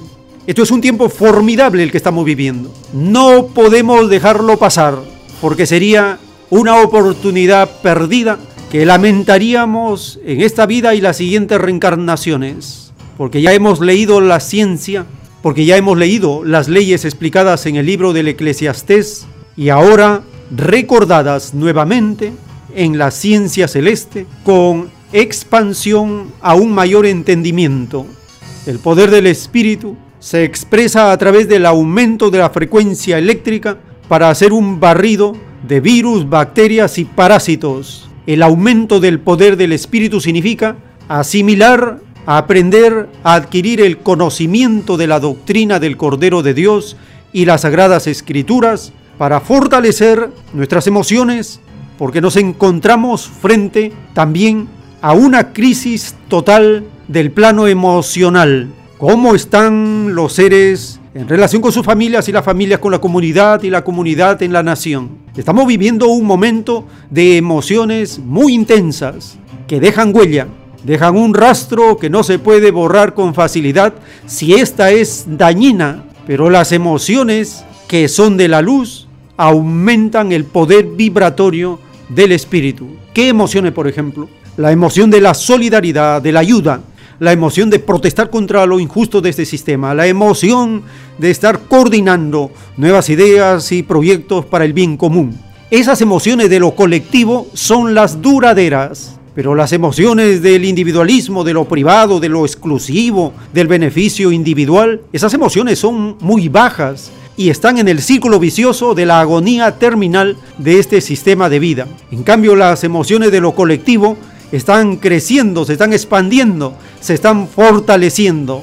Es la lucha final entre lo individual y lo colectivo, entre la ley común de la naturaleza y lo privado de los capitalistas, de los neoliberales, de los imperialistas. Es el choque final de emociones. ¿Qué son las emociones según la ciencia celeste? Dice que son vapores. Son vapores que salen del cuerpo y estos vapores son producidos por el espíritu que coordina con 318 virtudes y provocan un impacto en el cuerpo físico. Y estas se van pegando, se adhieren capa a capa en el cuerpo y en el aurea de las personas. Eso explica por qué algunos tienen un magnetismo pesado. A veces uno en la extraña costumbre del sistema de vida capitalista ha tenido que dar la mano a otra persona, sea hombre o mujer. Y al darle la mano se siente una carga extraña cuando esa persona está con emociones que tienen un magnetismo pesado.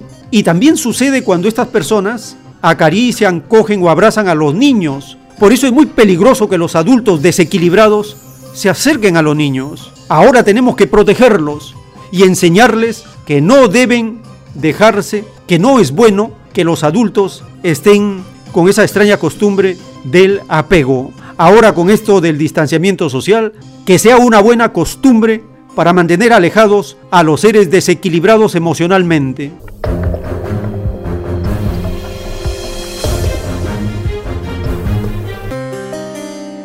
Leemos en el libro de Hechos de los Apóstoles capítulo 10 verso 38. Vosotros sabéis cómo Dios ungió a Jesús de Nazaret con el Espíritu Santo y con poder, el cual anduvo haciendo bien y sanando a todos los oprimidos por el diablo, porque Dios estaba con él. Hechos de los Apóstoles, capítulo 10, verso 38. Acá nos revela cómo Cristo, con su misión redentora, salvadora, revolucionaria, estuvo haciendo el bien al pueblo y sanando todas las dolencias y teniendo consigo al pueblo, al oprimido, al enfermo, al esclavo, y sanando a todos los oprimidos por el diablo, porque Dios estaba con él.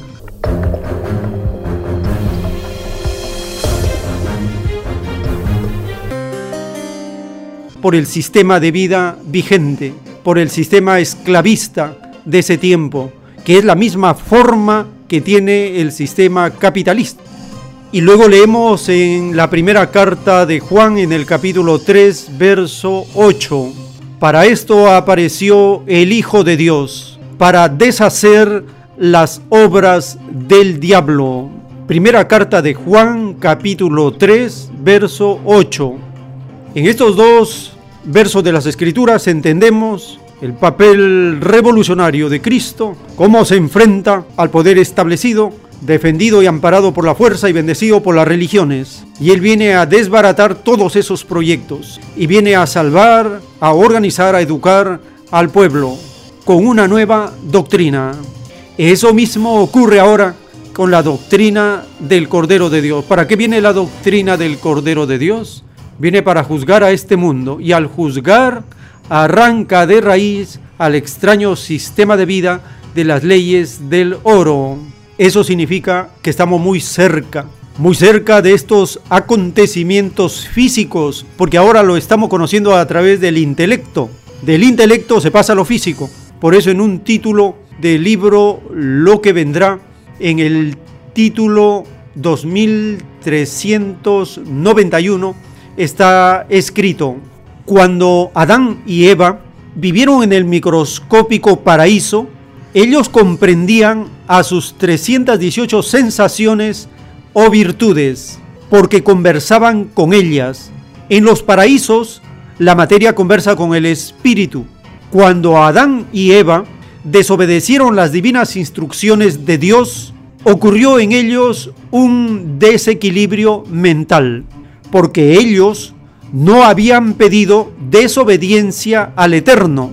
La caída de los primeros padres del género humano principió dentro de ellos mismos, porque toda desobediencia a Dios trae consigo sensaciones de las tinieblas, trae consigo la inseguridad, trae consigo la prueba emocional, mental, física y espiritual de la criatura. El género humano es producto de los instantes de desobediencia de Adán y Eva para con Dios. Antes de tal instante, la herencia de Adán y Eva era perfecta, porque no tenía la extraña influencia en forma de magnetismo de la desobediencia. Este magnetismo nació en el mismo instante en que Adán y Eva generaron ideas desobedientes. Bastaba pensarlo y hacerlo y les cambiaba totalmente sus destinos. Dictadas por el Divino Padre Eterno, escritas por el primogénito solar, Alfa y Omega.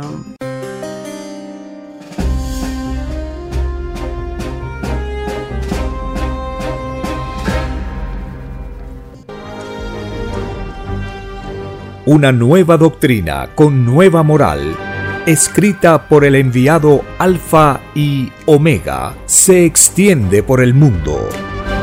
El cambio de costumbres provocará la caída del sistema de vida, de las leyes del oro. La desigualdad, la injusticia, la corrupción y la explotación dejan de serlo cuando todos los seres humanos no las aceptan ni las permiten. Conozca lo que vendrá para aprender a gobernarnos a nosotros mismos. Solo una unidad común y con nueva moral dará paz al mundo. Alfa y Omega. Comparta gratuitamente todos los libros en formato PDF de la página web www.alfayomega.com. Esta revelación de la ciencia celeste que nos permite comprender qué son las virtudes y el papel fundamental que tienen en la vida de los seres y de la humanidad, nos permite cambiar nuestras costumbres con una nueva moral. Porque el sistema de vida nunca nos habló de las virtudes. Hemos escuchado en los últimos tiempos mencionar los valores, pero son las virtudes las que generan los valores y no es al revés. Pongamos el ejemplo, el trabajo. La virtud del trabajo genera muchos valores. No se puede decir que el valor llamado trabajo genera virtudes. Es la virtud del trabajo la que genera valores. Es la virtud de la cortesía la que genera la buena conducta. Es la virtud de la alegría la que genera la felicidad del entorno. Es la virtud de la paciencia la que permite que todo sea moderado, ordenado, disciplinado. La virtud de la humildad eh, es lo supremo en la jerarquía de las virtudes. Y esta jerarquía de la humildad significa darle preferencia a Dios por sobre todas las cosas. El que no le da esa preferencia no es humilde, está actuando con soberbia, creyéndose que lo de Dios puede esperar, que lo de Dios puede estar en un segundo plano, que lo de Dios es un complemento, en el tiempo libre, en fecha de calendario. Esa actitud soberbia es heredada por este sistema de vida que desprecia lo divino. Un ser humilde lo primero que hace es lo de Dios por sobre todas las cosas. Y a partir de eso se desencadenan todas las demás virtudes. Esa es la diferencia entre los llamados valores que mencionan los del sistema y las virtudes que están en el Evangelio, en las Escrituras, y ahora revelados en su amplitud en la ciencia celeste.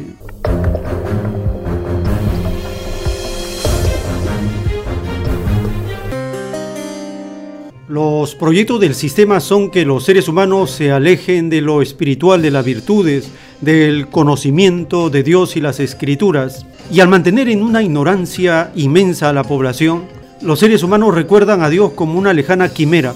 La ciencia del bien, la ciencia del sistema de vida capitalista, lo que hace es alejarnos aún de ese recuerdo, de esa sensación, de esa intuición de lo divino hasta de eso el sistema de vida se ha encargado de alejarnos y nos presenta la distracción en todas las cosas, complica la vida para que sea lo más difícil de poder vivir, elevando los costos de vida, poniendo trabas burocráticas, generando crisis tras crisis, provocando problemas, generando todo tipo de caos para que la población esté distraída, atemorizada, y esté como bloqueada emocional, espiritualmente, y tenga la moral por el suelo. La ciencia celeste y el Hijo de Dios vinieron para desbaratar esos planes, esos proyectos del diablo.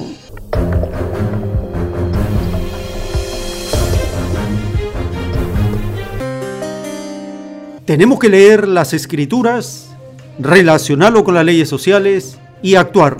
Pensar y actuar. Pensar, planificar y ejecutar. Pensar, planificar y materializar. Estos procesos tienen que estar bien sazonados con las Sagradas Escrituras para tener el poder del Espíritu alimentando las 318 virtudes y teniendo una moral elevada de resistencia porque lo que estamos viviendo y lo que viene es de alto calibre. Solo los que resisten, como dijo Cristo, solo los que perseveran hasta el final serán salvos. Estamos entrando a esa etapa de intensidad planetaria y se necesita la resistencia moral, se necesita la fortaleza del cuerpo. La doctrina del Cordero de Dios nos da todo para salir victoriosos en esta prueba final.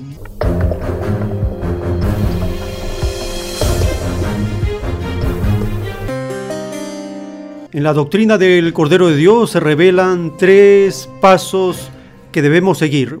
Pensar, planificar y ejecutar. Primero se piensa, luego se planifica, finalmente se ejecuta o materializa. El problema en el cual nos encontramos todos los seres humanos solo puede ser solucionado si todos no aceptamos ni permitimos la explotación, la injusticia, la desigualdad. Esta forma del sistema de vida llega a su fin si nadie lo permite y nadie lo acepta. Para llegar a ese nivel tal de conciencia se necesita conocimiento, se necesita saber las potencialidades que tenemos para triunfar y la ciencia celeste lo revela.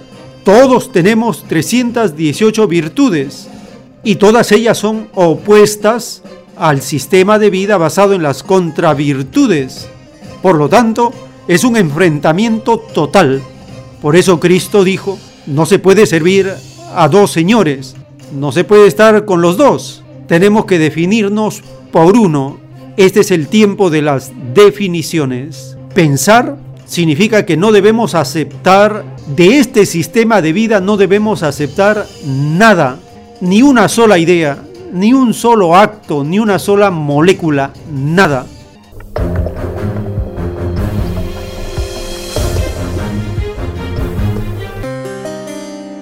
Planificar. En la planificación está la práctica de las virtudes, de las sensaciones de la luz, del trabajo con miras a lo colectivo, de la cohesión de lo común a nivel del pueblo, la población, la nación, la patria planetaria. Materializar un sistema de vida de ley común es el resultado de todo un trabajo de creación, de transformación, de cambio profundo que hacemos desde el interior de cada uno hacia el exterior.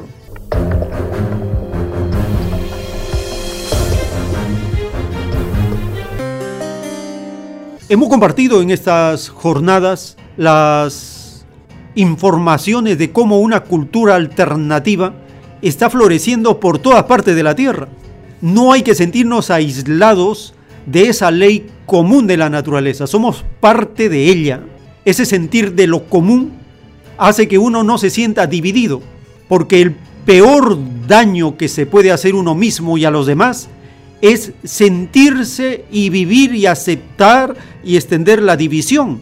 División significa sentirse separado de lo común de los demás. Dividirse significa creerse que por pertenecer a un pequeño grupo, a un pequeño sector de la población, ya uno está haciendo causa común con los demás. Sentirse dividido por creencia, por filiación política, por filosofía o por cualquier cosa es hacerle daño al todo el todo no está dividido. ¿Por qué tenemos que aceptar la división?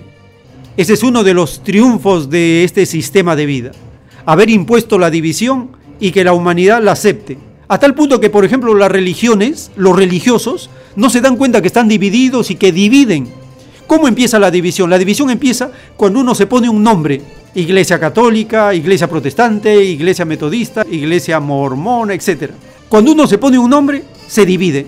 Ese es el problema de la división. Entonces los religiosos no se dan cuenta que al ponerle nombre a sus templos, a sus iglesias, a su forma de fe, están dividiendo y expandiendo la obra de Satanás, no de Dios, porque Cristo no tuvo iglesia, Cristo no tuvo templo, Cristo todavía no ha levantado su iglesia. Cristo no ha dicho que los hombres van a levantar una iglesia en su nombre de Él, no. Claramente dice las escrituras, cuando Cristo le dice a Pedro, lo leemos en Mateo capítulo 16, verso 18. Dijo Jesús, y yo también te digo que tú eres Pedro, y sobre esta roca edificaré mi iglesia, y las puertas del Hades no prevalecerán contra ella. Libro de Mateo, capítulo 16, verso 18.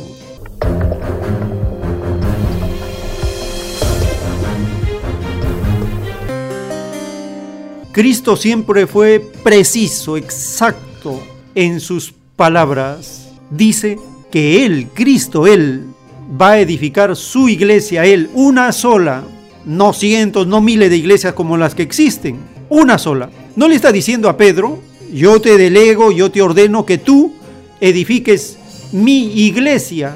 No, no le dice eso. Le está diciendo que él, Pedro, él es una roca, una piedra, y sobre él Cristo va a edificar él, su iglesia, una sola. Por lo tanto, ninguna iglesia de las que existen en este mundo es de Cristo. Así de contundente, ni una sola. Está clarísima la palabra viviente de Cristo. Todas las iglesias, templos, catedrales que existen no son de Cristo, son de hombres, de hombres pillos, de hombres comerciantes de la fe, de millonarios que ponen una iglesia, un templo para sacarle dinero a nuestro pueblo. Pero eso se termina porque los tiempos han llegado para renovar todas las cosas. No nos dejemos engañar. Nadie es pastor, nadie es papa, nadie es más que nadie. Cristo dijo, todos vosotros sois hermanos. Y lo leemos en el mismo libro de Mateo, capítulo 23, verso 8. Y dijo Cristo, pero vosotros no queráis que os llamen rabí, porque uno es vuestro maestro, el Cristo, y todos vosotros sois hermanos, y no llaméis Padre vuestro a nadie en la tierra, porque uno es vuestro Padre, el que está en los cielos. Ni seáis llamados maestros, porque uno es vuestro Maestro, el Cristo el que es mayor de vosotros sea vuestro servidor. Libro de Mateo capítulo 23 del verso 8 al 11.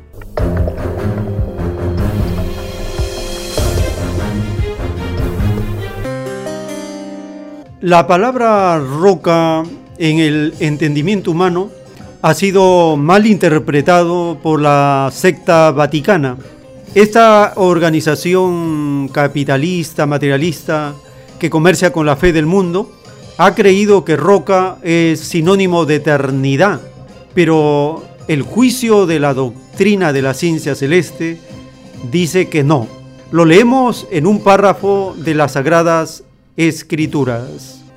El divino avance de los mundos sobrepasa la maldita sabiduría que posee el demonio pues nadie quiere ser eternamente dominado, nadie quiere ser esclavo de nadie. Es por eso que Satanás obra disfrazado, obra haciendo uso incluso de virtudes buenas para lograr sus propósitos. Así, ha engañado a la humanidad terrestre, se ha valido de la ambición de un grupo de soberbios, los ha alimentado de la pasajera filosofía de la riqueza, los ilusiona, pues esta maldita filosofía no otorga eternidad alguna, aleja a mis hijos de la divina verdad, la verdad escrita en mis sagradas escrituras. Sí, Hijo Divino, así es, El hombre transmite esta herencia, como todas las demás, a sus hijos y estos a sus propios hijos. Es esto lo que constituye la gran roca de egoísmo. Es decir, mis hijos que deberían ser todo amor, todo dulzura, se endurecen en espíritu, se vuelve malo contra su hermano, se pone orgulloso, vanidoso, se cree único.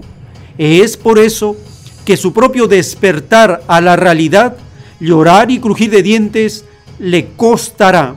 Sí, hijo divino, así es y así será, hasta la total caída de todos los árboles filosóficos que no ha enseñado tu divino Padre Jehová, dictado por escritura telepática por el divino Padre Eterno, escrito por el primogénito solar, Alfa y Omega.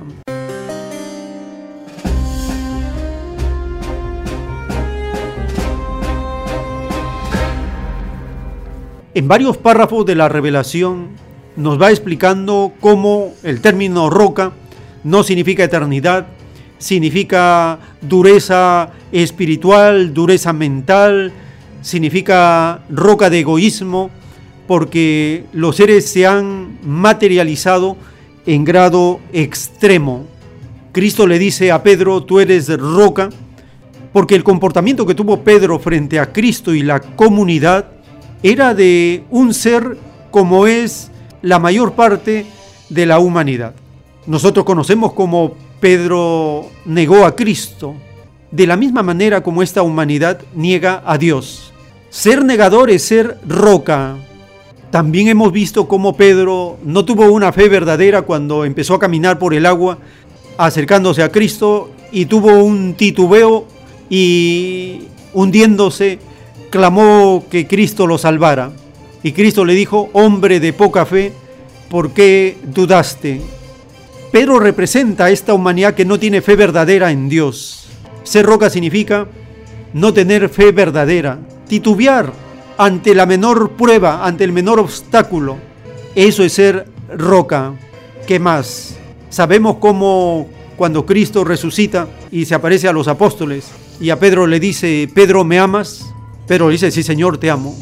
Y Cristo le vuelve a preguntar, Pedro, ¿me amas? Entonces Pedro ya no estaba tan emocionado, sino más sereno, le dice, sorprendido, sí Señor, tú sabes que te amo. Y Cristo le vuelve a preguntar otra vez, Pedro, ¿me amas? Entonces Pedro se sintió muy triste porque por tercera vez Cristo le decía si le amaba. Y él con dolor le dice, sí Señor, te amo. ¿Qué nos enseña esta lección magistral de cómo Dios prueba al ser humano? Nos enseña que nosotros no tenemos amor verdadero a Dios y que Dios nos demuestra que nuestro amor hacia Él no es verdadero, es fingido, es interesado, es falso. ¿Cuántas veces no hemos visto cuando hay un sismo, un terremoto? En ese momento todo el mundo se acuerda de Dios. ¿Eso es amor? No. Eso es por accidente, por emergencia, por enfermedad, por dificultad, por desgracia. ¿Cuántas veces no hemos visto que las personas pasan por un templo material, una iglesia, y se persinan? ¿Qué es eso? Es un fingimiento. Esas actitudes ante Dios no son cosas de pureza de conciencia. Son formalismo, tradiciones, costumbres mecanizadas, sin amor, sin sentimiento. Y tantas cosas que podemos observar de la falsedad de nuestro amor hacia Dios. Eso es lo que significa ser roca. Y Cristo enseña por medio de Pedro. Pedro se presenta como el modelo del endurecimiento de la humanidad, porque esta humanidad se ha vuelto una roca y sobre esta roca endurecida, Cristo construye, levanta, edifica su iglesia, una sola. Qué chocante es esta explicación para los fanáticos, para los sectarios, para los dogmáticos, para los creídos, para los soberbios, que se creen únicos, que se creen los elegidos, que se creen los salvados, que se creen los que ya no van a pasar ni siquiera un juicio de Dios. Semejante grupo de soberbios son parte de la roca humana, de la roca del egoísmo, de este tiempo y de todos los tiempos, porque rocas, endurecidos, soberbios, creídos, ha habido todo el tiempo.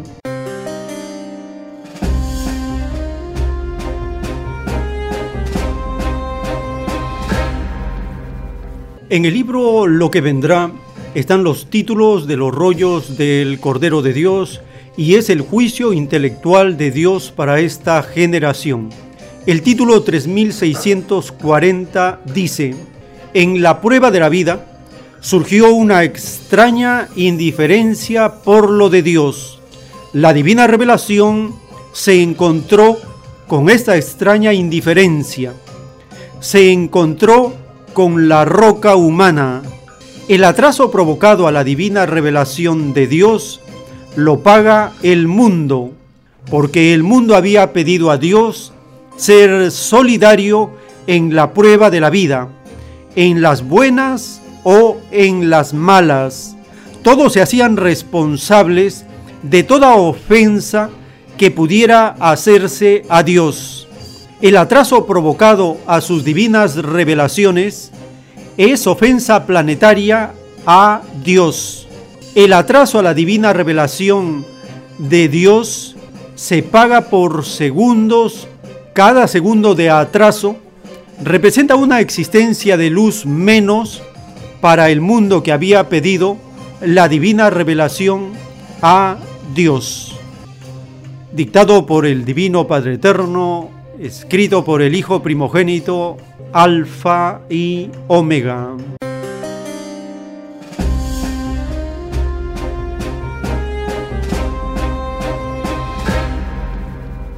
Estamos compartiendo en esta edición los temas relacionados con el campo del espíritu, las virtudes, la nueva moral.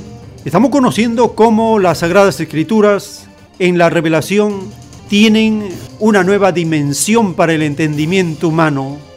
Y estamos conociendo cómo la justicia del Divino Padre nos permite entrar en el terreno de los acontecimientos con conocimiento de causa para que nadie pueda decir que no estuvo enterado, que no se informó, que no escuchó, que no vio, para todos, porque todos, dice la revelación, nos habíamos comprometido a hacernos responsables de toda ofensa que pudiera hacerse a Dios. El atraso y la indiferencia por las escrituras es parte de la roca humana. Todos tenemos dureza, todos tenemos parte de la roca humana. La humanidad en su conjunto está en esa condición de endurecimiento y egoísmo espiritual. Es grave la indiferencia hacia lo de Dios. Y para complicar más la roca humana, los llamados religiosos se encargaron de mantener a la población sin iniciativa para leer las escrituras y le fueron enseñando que solo ellos eran los encargados de decir cómo se lee, cómo se explica, para que ellos den el significado e interpreten las escrituras, solo ellos, el Papa, los curas, los sacerdotes, los pastores, toda esa legión. Y la humanidad fue cayendo en un conformismo desvirtuado de aceptación de esa extraña psicología de mantenernos indiferentes frente a los asuntos de las Sagradas Escrituras, que debió ser la prioridad en todos, sabernos de memoria las Escrituras. Ahora con el cambio de costumbres tenemos otra reacción. Todos tenemos la posibilidad en nuestros hogares de leer las Escrituras sin intermediarios, sin que haya un pastor, un sacerdote, un papa, directamente uno con el divino creador. ¿Qué se necesita hacer? poner el sello de Dios primero, que nos mantenga atentos para poder concentrarnos en la lectura de las escrituras, en nuestras horas libres, como se ha prometido, pero que ni siquiera eso se cumple, pero es tiempo de cumplir porque estamos en los últimos tiempos de la prueba de la vida. Todo lo que está pasando en el planeta es el apocalipsis materializado. Es necesario estar atentos. Mantener nuestra lámpara encendida significa leer constantemente las escrituras, diariamente alimentarnos de las escrituras, porque Cristo dijo, no solo de pan vive el hombre, sino de toda palabra viviente que sale de la boca de Dios. Y esto significa romper, derrotar la indiferencia hacia las escrituras y la revelación.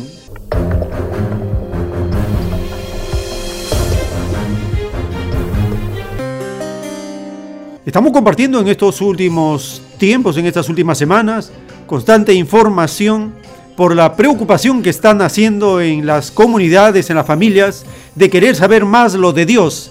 Es como un despertar natural después de un sueño de miles de años.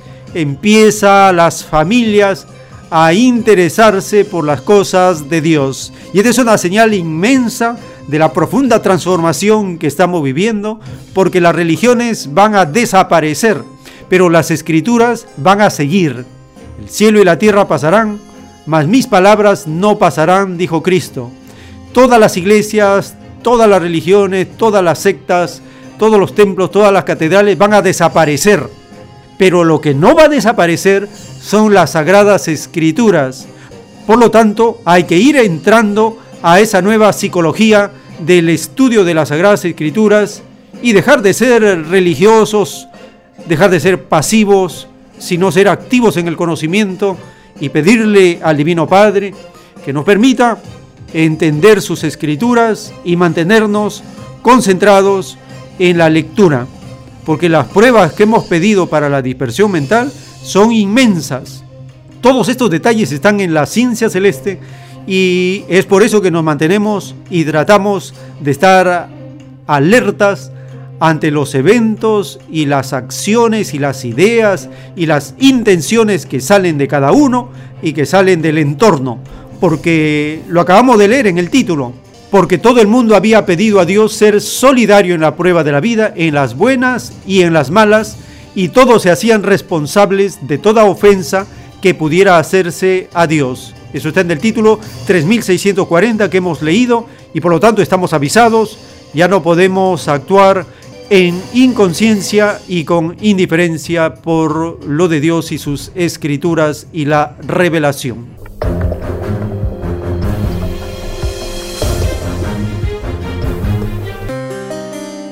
Estamos llegando al término de esta hora. Les invitamos a acompañarnos en la siguiente jornada para compartir informaciones recientes publicadas en la prensa local, regional y planetaria para siempre relacionarlo con las escrituras y la divina revelación. En unos momentos continuaremos. El tiempo está cerca.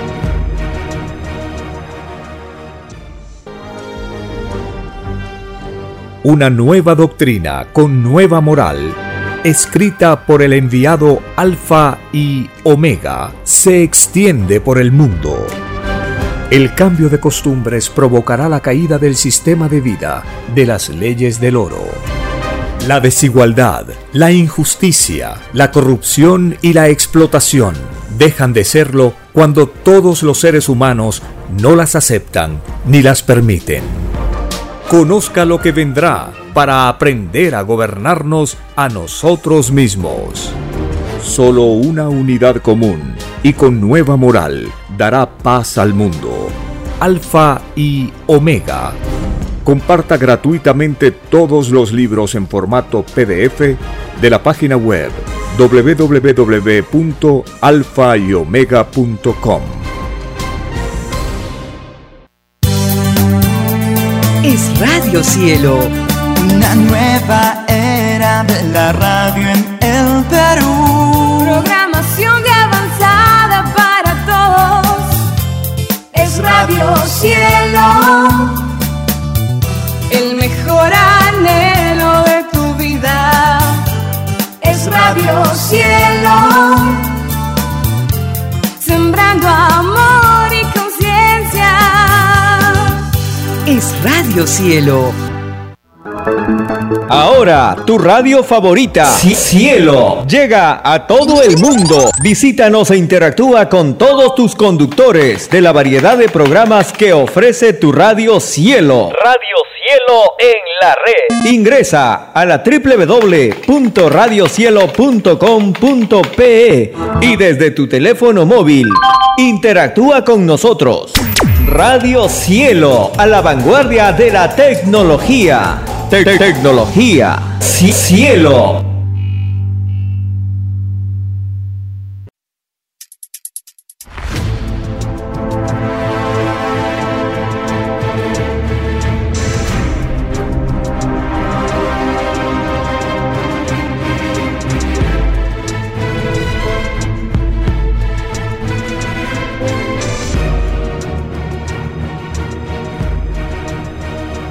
Porque los acontecimientos de la prueba de la vida no se detienen. Porque todo tiene un principio, un desarrollo y un fin. Estamos compartiendo. El tiempo está cerca. Una gran oportunidad para cambiar nuestros destinos y la vida. El cambio de costumbres provocará la caída del sistema de vida, de las leyes del oro. Los acontecimientos le salen al encuentro a las criaturas. Una nueva revelación, escrita por Alfa y Omega, se extiende por el mundo. Ciencia celeste, nueva moral, filosofía común, justicia divina el tiempo está cerca.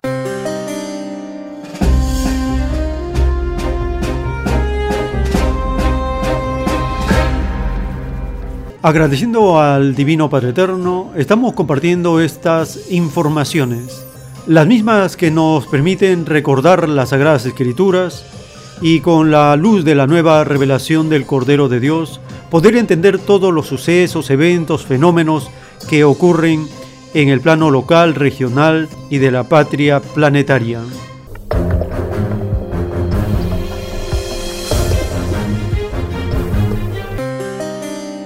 En el libro Lo que vendrá están escritos los títulos de los rollos del Cordero de Dios. El título número 2, En la prueba de la vida, muchos protestaron de las injusticias del extraño mundo salido de las extrañas leyes del oro, toda protesta a un extraño sistema de vida no escrito en el reino de los cielos es infinitamente premiado en el reino de los cielos. Este premio celestial es segundo por segundo y cada segundo se multiplica por mil porque es puntaje colectivo la protesta no era para sí mismo, sino que incluía a todos los demás. Este puntaje abarca a toda la humanidad. Los que protestaron en forma pública tienen ganado tantos puntitos de luz como es el número total de poros de carne de toda la humanidad, dictado por escritura telepática por el Divino Padre Eterno, escrito por el primogénito solar, Alfa y Omega.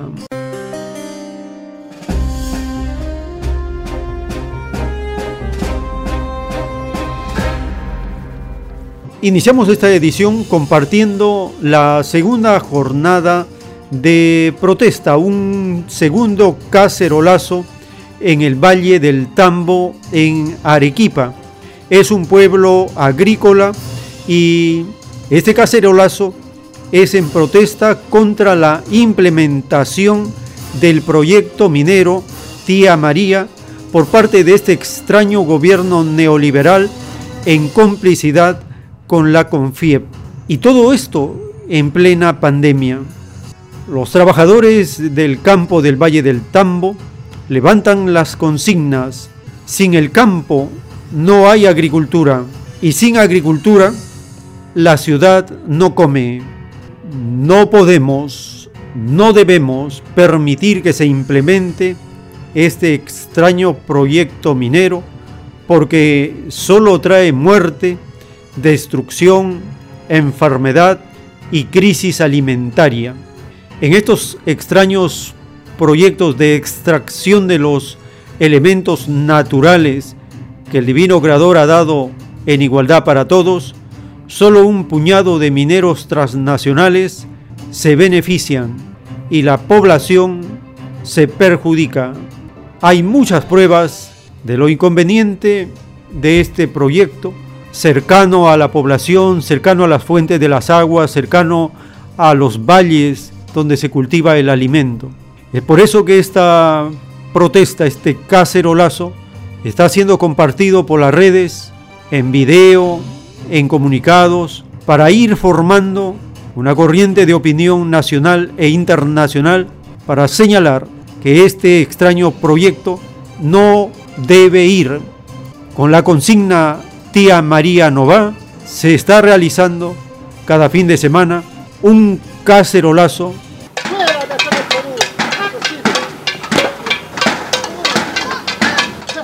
un cacerolazo para ir avivando nuevamente la conciencia de la población a nivel de la nación para no permitir que los saqueadores de los elementos naturales sigan como estaban acostumbrados. ¿No se han dado cuenta lo que ha sucedido? El neoliberalismo, el capitalismo más salvaje, el extractivismo ha terminado.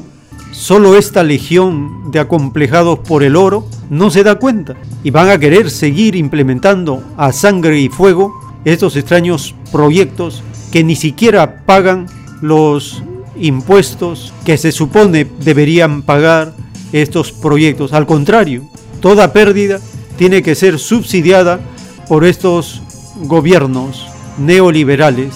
Y ahora sabemos que los que gobiernan a este gobierno, la CONFIEP, los grupos de poder, los cuatro banqueros, las cuatro AFP, esos que gobiernan a este gobierno, siempre lo han hecho y están acostumbrados para hacerlo en su total beneficio y las pérdidas que ellos puedan tener, inmediatamente lo convierten en una responsabilidad social para que toda la población pague las pérdidas de estos extraños grupos de poder que gobiernan a este gobierno neoliberal. Esta mafia económica se ha estado moviendo estas semanas teniendo mucha actividad y presión se han ventilado varios escándalos de esa extraña actividad. Los últimos son esa escandalosa asignación de los recursos del programa Reactiva Perú, que habían ido la mayor parte a estos extraños grupos de poder. Esta mafia económica no quiere tener ningún tipo de regulación estatal. Quieren ellos autorregularse. ¿Alguna vez ha funcionado la autorregulación de estos ambiciosos?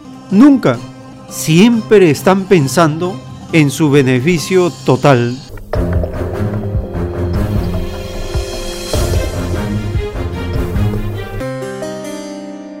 En el libro Lo que vendrá está escrito el título 1245. Hasta la última expresión letra hablada o escrita, surgida de toda boca, es juzgada en el divino juicio final. Los que protestaron contra el extraño sistema de vida, salido de las extrañas leyes del oro, tuvieron toda la razón al hacerlo, porque nadie de este mundo pidió vivir tan extraño sistema de vida.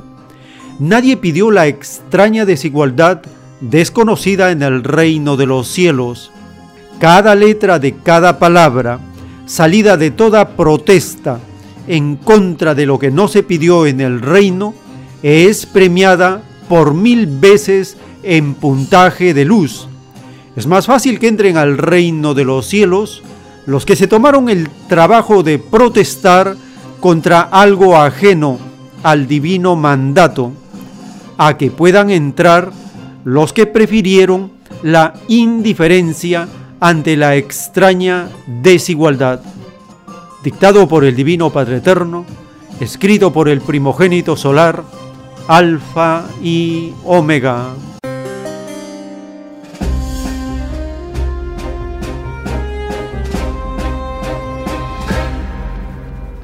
Estamos compartiendo los títulos de la justicia de Dios, donde se premia la protesta porque la protesta contra lo que no es de Dios es infinitamente premiada en el reino de los cielos.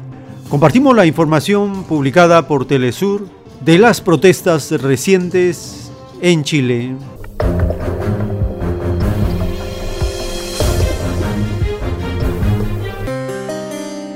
A esta hora se registran protestas contra la gestión del gobierno del presidente Piñera en Chile ante la pandemia de la COVID-19. Dicen que hay una denuncia contra la crisis económica en conmemoración además de una fecha histórica. La concentración ocurría el día 2 y 3 de julio de 1986 en contra de la dictadura de Augusto Pinochet.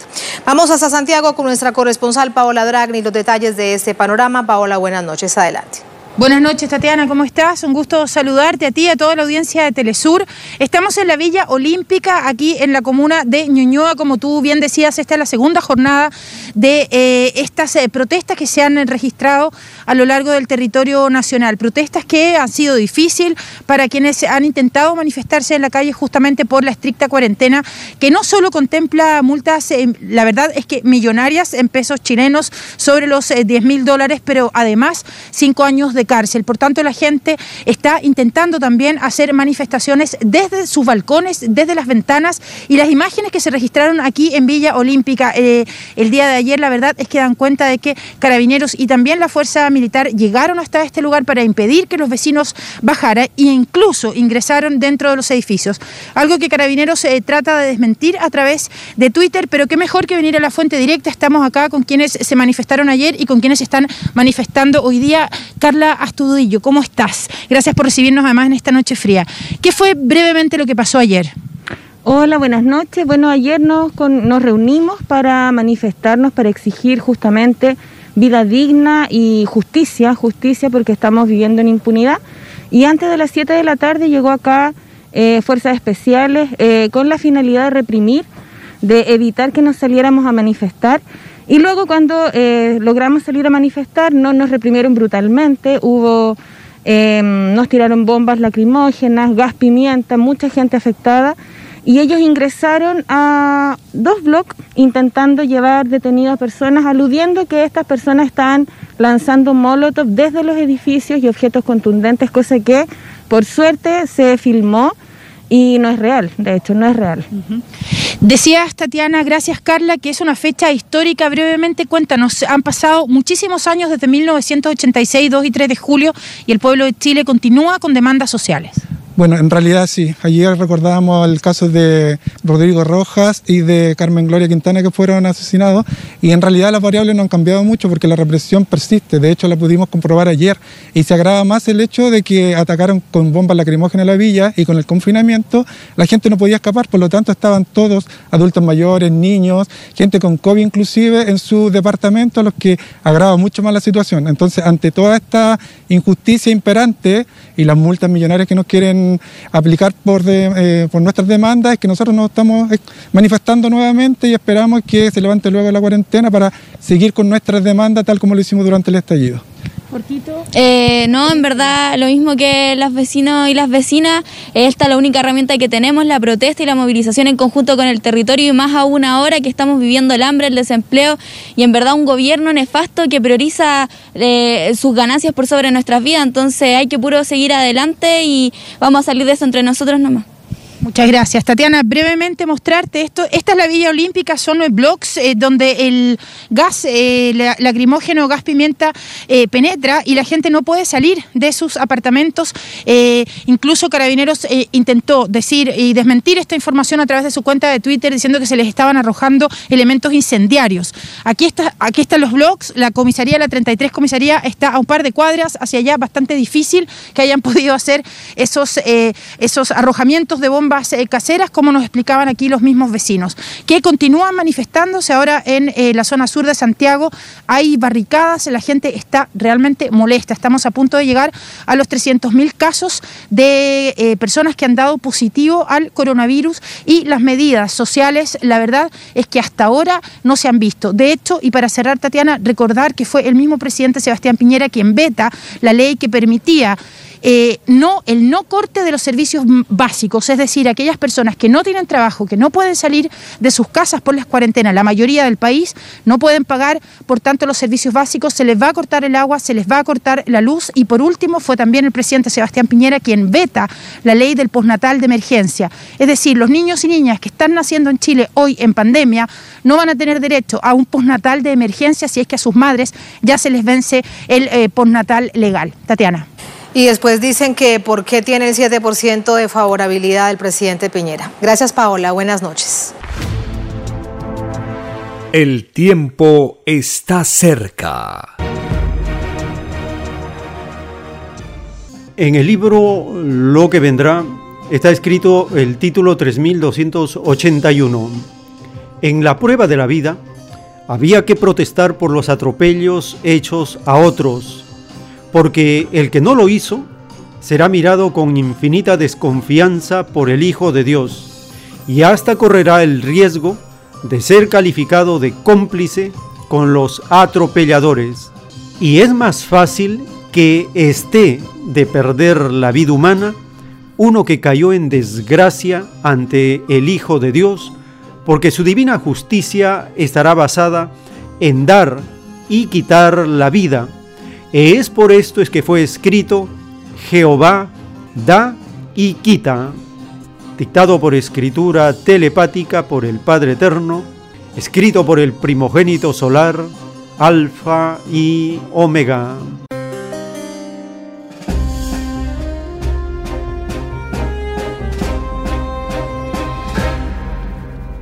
Este título nos habla de la protesta que se tiene que hacer por los atropellos hechos a otros.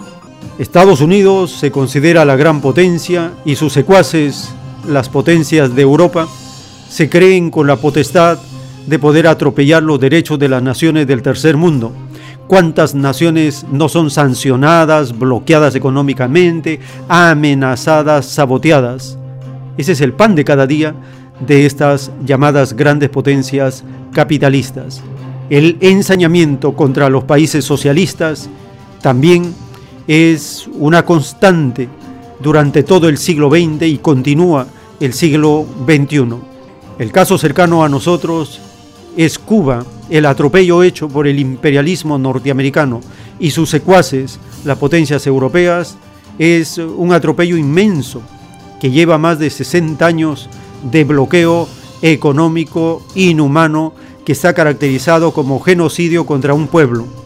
Pero ese pueblo que hizo su revolución y decidió resistir utilizando la naturaleza, utilizando todos los recursos que estaban a su alcance, le ha permitido resistir y seguir en esta lucha por la soberanía alimentaria.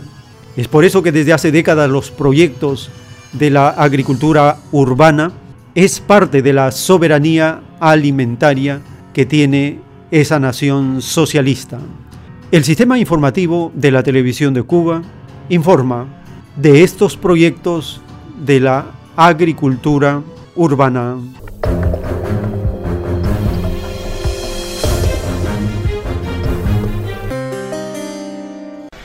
El organopónico Jardín del Caribe ostenta la cuarta corona de la agricultura urbana, un sitio que destaca por sus ofertas sistemáticas de hortalizas y verduras frescas a la población de la comunidad donde se localiza. Tenemos una estrategia de siembra que nos permite tener la, producción siempre escalonada. O sea, vendemos generalmente los fines de semana, preparamos y lunes, martes y miércoles sembramos lo que vamos a sembrar, sea trasplante, sea semilla, cosa que ya el fin de semana todo esté ya, lo que se dice aquí nosotros no, plantado, pegado y las semillas germinadas. Y así tenemos entonces el escalonamiento que tú, que tuviste que nos permite entonces vender de forma permanente, ¿eh? frecuente. Incrementar el cultivo de alimentos en patios, parcelas y hasta en macetas improvisadas constituye esencia del programa de la agricultura urbana, suburbana y familiar. Y en tal sentido, el Consejo Popular Caribe de la ciudad de Guantánamo avanza. Aquí hay dos organopónicos, tenemos 321 parcelas, tenemos 721 patios que se han ido incrementando con esto que estamos haciendo, con este levantamiento que estamos haciendo. Y tenemos la ventaja que detrás de los edificios podemos sembrar, aunque sean las viandas, para que ellos mismos puedan autoabastecerse. Julio Milán Claro es uno de esos pequeños agricultores que en su parcela de seis cordeles de su casa en Palmira optimiza cada pedacito de tierra. Me gusta la naturaleza, estar abajo una mata y sembrar, toda la mata que se den sembrada. todas las semillitas que aparecen por ahí, irlas sembrando y cuidándolas, echándole agua, su poquito de agua. Y no hago más porque no tengo más terreno. El movimiento de la agricultura urbana en la provincia también encuentra oídos receptores en centros laborales. Tal es el caso de la Universidad de Guantánamo, donde la reciente creación de un organopónico ya ofrece frutos al autoabastecimiento del plantel estudiantil, convertido en centro de aislamiento durante el tiempo de pandemia. Durante el curso escolar, la extensión de 0,6 hectáreas prevé paliar las demandas del comedor, además de servir como polígono para la formación profesional de los futuros ingenieros de la carrera agroforestal. Para cada guantanamero y cubano en general, la producción de alimentos se nos revela como desafío inmediato bajo el impacto de la COVID-19 y el recrudecimiento del bloqueo imperialista.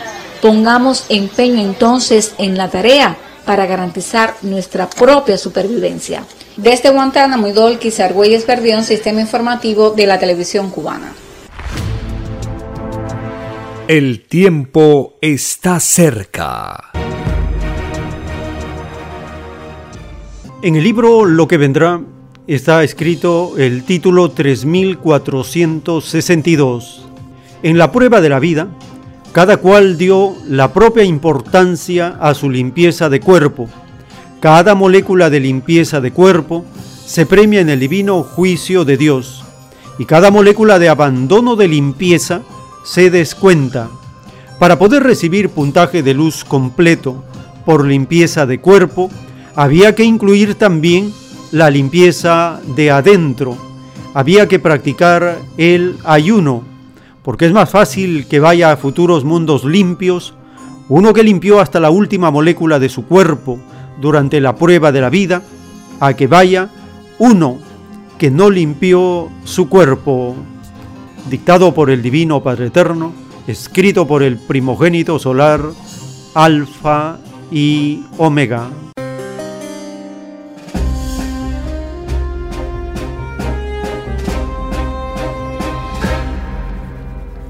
Este título de la justicia del Divino Creador nos habla acerca de la limpieza necesaria para mantener la salud, pero para ser completos también se requiere la limpieza interior del cuerpo. La unidad materia y espíritu tiene que ser desarrollada para mantener el equilibrio necesario en esta prueba de la vida. Esta llamada pandemia ha sacado a la luz todo el desequilibrio entre materia y espíritu, entre la parte interna contaminada y la parte externa contaminada, contaminación total. Por lo tanto, los gobiernos del sistema capitalista demuestran su fracaso total porque creen que solo cumpliendo con los protocolos de bioseguridad establecidos a la fuerza se va a poder eh, salir de esta grave crisis sanitaria. Sin embargo, los países del sudeste asiático, que tienen otras costumbres de disciplina social del conocimiento interno, son los más eficaces en el tratamiento de esta pandemia. Los indicadores están a la vista. Compartimos la información replicada en la prensa internacional de la situación de Perú. 108 días de confinamiento obligado no han dado los resultados esperados y no es por culpa de la población, sino por el mismo sistema de vida que tiene abandonado, que tiene abandonada a la salud pública. Por el fruto se conoce el árbol significa que el sistema de vida capitalista en su fase neoliberal es la más ineficaz para poder solucionar estos problemas colectivos de la población. Compartimos la nota publicada del desconfinamiento, ya no es cuarentena, del término de la centena. En el día número 108 se dio paso a una nueva etapa de la liberación de la centena.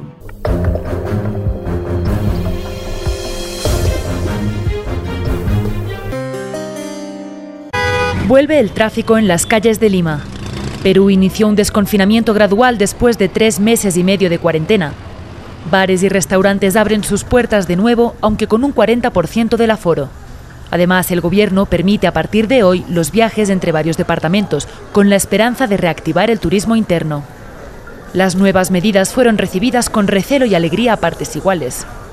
Porque desde hace cuatro meses estábamos paralizados y ahora precisamente tenemos la libertad de salir, de, reactivar nuestra mente, nuestra economía, nuestros ánimos, hasta da ganas de abrazar a la gente. En el país vecino Ecuador la situación es similar. Varias regiones reabrieron sus cines y teatros con aforos del 30% y el transporte urbano e intraprovincial circulará con el 50% de su aforo. Los centros comerciales y restaurantes retomaron su actividad al 50% de su capacidad, menos en Quito, la capital, donde los casos de COVID-19 siguen en aumento y los hospitales se encuentran saturados. Varios países intentan reactivar así su economía después de más de tres meses de paralización que han tenido consecuencias catastróficas para el empleo en la región. La Organización Internacional del Trabajo registró un desempleo histórico en América Latina y el Caribe del 13%. Llegamos a un récord histórico de desempleados, desocupados en la región de 41 millones de personas, que nunca se han visto en la historia de América Latina y Caribe. Es la cifra más alta de desocupación en la historia de esta región. Una situación solo agravada por los altos niveles de informalidad en América Latina. El tiempo está cerca. En el libro del Apocalipsis, capítulo 16, verso 9, está escrito, Y los hombres se quemaron con el gran calor y blasfemaron el nombre de Dios, que tiene poder sobre estas plagas, y no se arrepintieron para darle gloria. Apocalipsis capítulo 16, verso 8. Esta advertencia de las Escrituras nos recuerda que todos tenemos la oportunidad de abrir nuestros corazones a las puertas del arrepentimiento y cambiar la forma de vida, el estilo de vida que estamos llevando, cambiar nuestras costumbres inmorales, escandalosas, por costumbres con virtud, con moral. Es una oportunidad para todos. Esta llamada pandemia debería habernos hecho reflexionar de la urgencia del cambio que se necesita a nivel planetario. Pero estamos viendo que no, que las naciones llamadas ricas de Europa quieren volver a la normalidad como era antes. Quieren seguir con sus mismos estilos de vida, sus costumbres inmorales, su escándalo, sus vicios. Y de Estados Unidos, ni qué decir. Quieren volver a ser lo que estaban acostumbrados, a pesar que la realidad demuestra que ya no puede ser igual. Compartimos la información reciente de cómo hay el peligro de un segundo virus que se puede extender también por las naciones.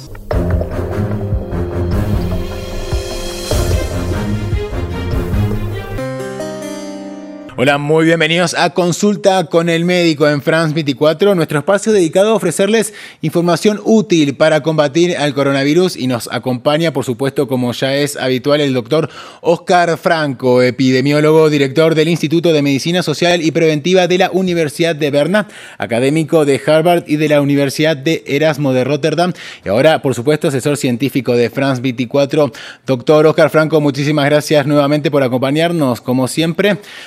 Esta semana salió a la luz pública que un grupo de investigadores chinos descubrió lo que sería un nuevo tipo de gripe porcina que fue calificada con potencial pandémico. Cuéntenos, doctor, ¿puede contagiar a los humanos y puede realmente ser otra pandemia? Sí, en concreto es una publicación en la revista de la Academia Nacional de Ciencias de Estados Unidos por investigadores del Ministerio de Agricultura, del Centro de Control de Enfermedades, de la Academia de Ciencias de China, entre otros.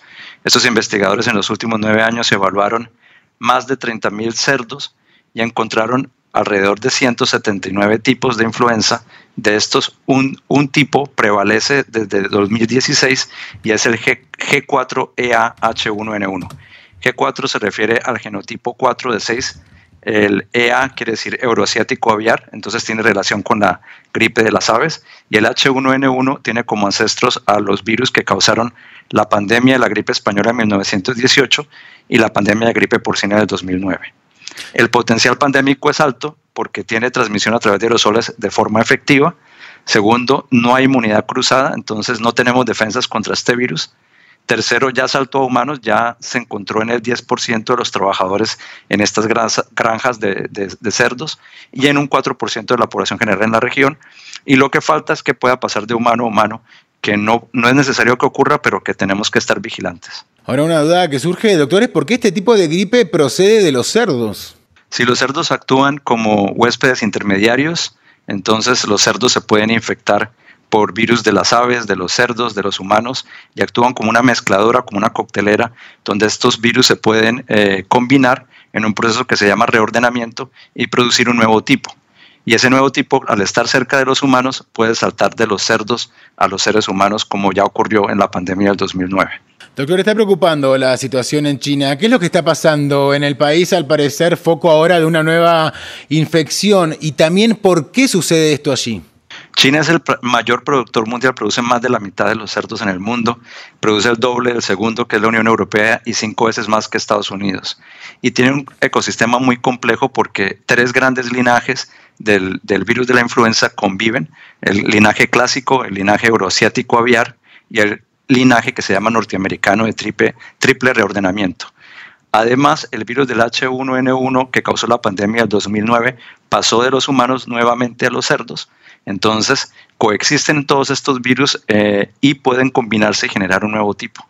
¿Cuáles son, doctor, los síntomas de este nuevo tipo de gripe para estar alertas, no? Sí, son síntomas de como cualquier gripe, son compromiso respiratorio, eh, secreción nasal, pueden eh, producir una complicaciones respiratorias y pueden llevar a la muerte, pero hasta ahora no se ha es un número limitado de casos que se ha reportado, que se ha encontrado que puedan ser infectados. Doctor, para finalizar, ¿cómo van a hacer para controlar una propagación y ante qué nos debemos preparar? Es muy importante mantener una vigilancia estricta tanto de los cerdos como de los trabajadores y las comunidades que se encuentran alrededor de estas granjas de porcicultura. Adicionalmente, yo creo que es importante aprender de lo que estamos viviendo ahora mismo con el COVID-19, que, nos ha mostrado todas las, eh, falencias que existen en términos de salud pública, en términos de sistemas de salud y es importante que los estados inviertan cada vez más en un fortalecimiento de los sistemas de salud y en los sistemas de vigilancia epidemiológico y de investigación. Entonces yo creo que es importante aprender y prepararnos porque una pandemia puede ocurrir en cualquier momento. Doctor Oscar Franco, muchísimas gracias como siempre por su presencia en France 24. El tiempo está cerca. En el libro Lo que vendrá está escrito el título 24. En la prueba de la vida, muchos buscaron la verdad por diferentes caminos. La verdad buscada en ocultismo no es del reino de los cielos, porque nada oculto se hace en el reino de Dios. La mayor de las búsquedas lo constituyó la búsqueda de trabajo. El trabajo representa la más grande adoración al Creador de todas las cosas. No tiene igual, porque todo el que trabajó imitó en sí mismo la divina filosofía de Dios. El Padre es el trabajador número uno del universo. Su divino trabajo lo constituye en mantener la armonía y existencia de todo cuerpo celeste. Quien imita a Dios gana en su imitación puntaje de imitación a lo de Dios. Y como se enseñó que Dios es infinito, tal puntaje no tiene límites. Dictado por el Divino Padre Eterno, escrito por el primogénito solar, Alfa y Omega.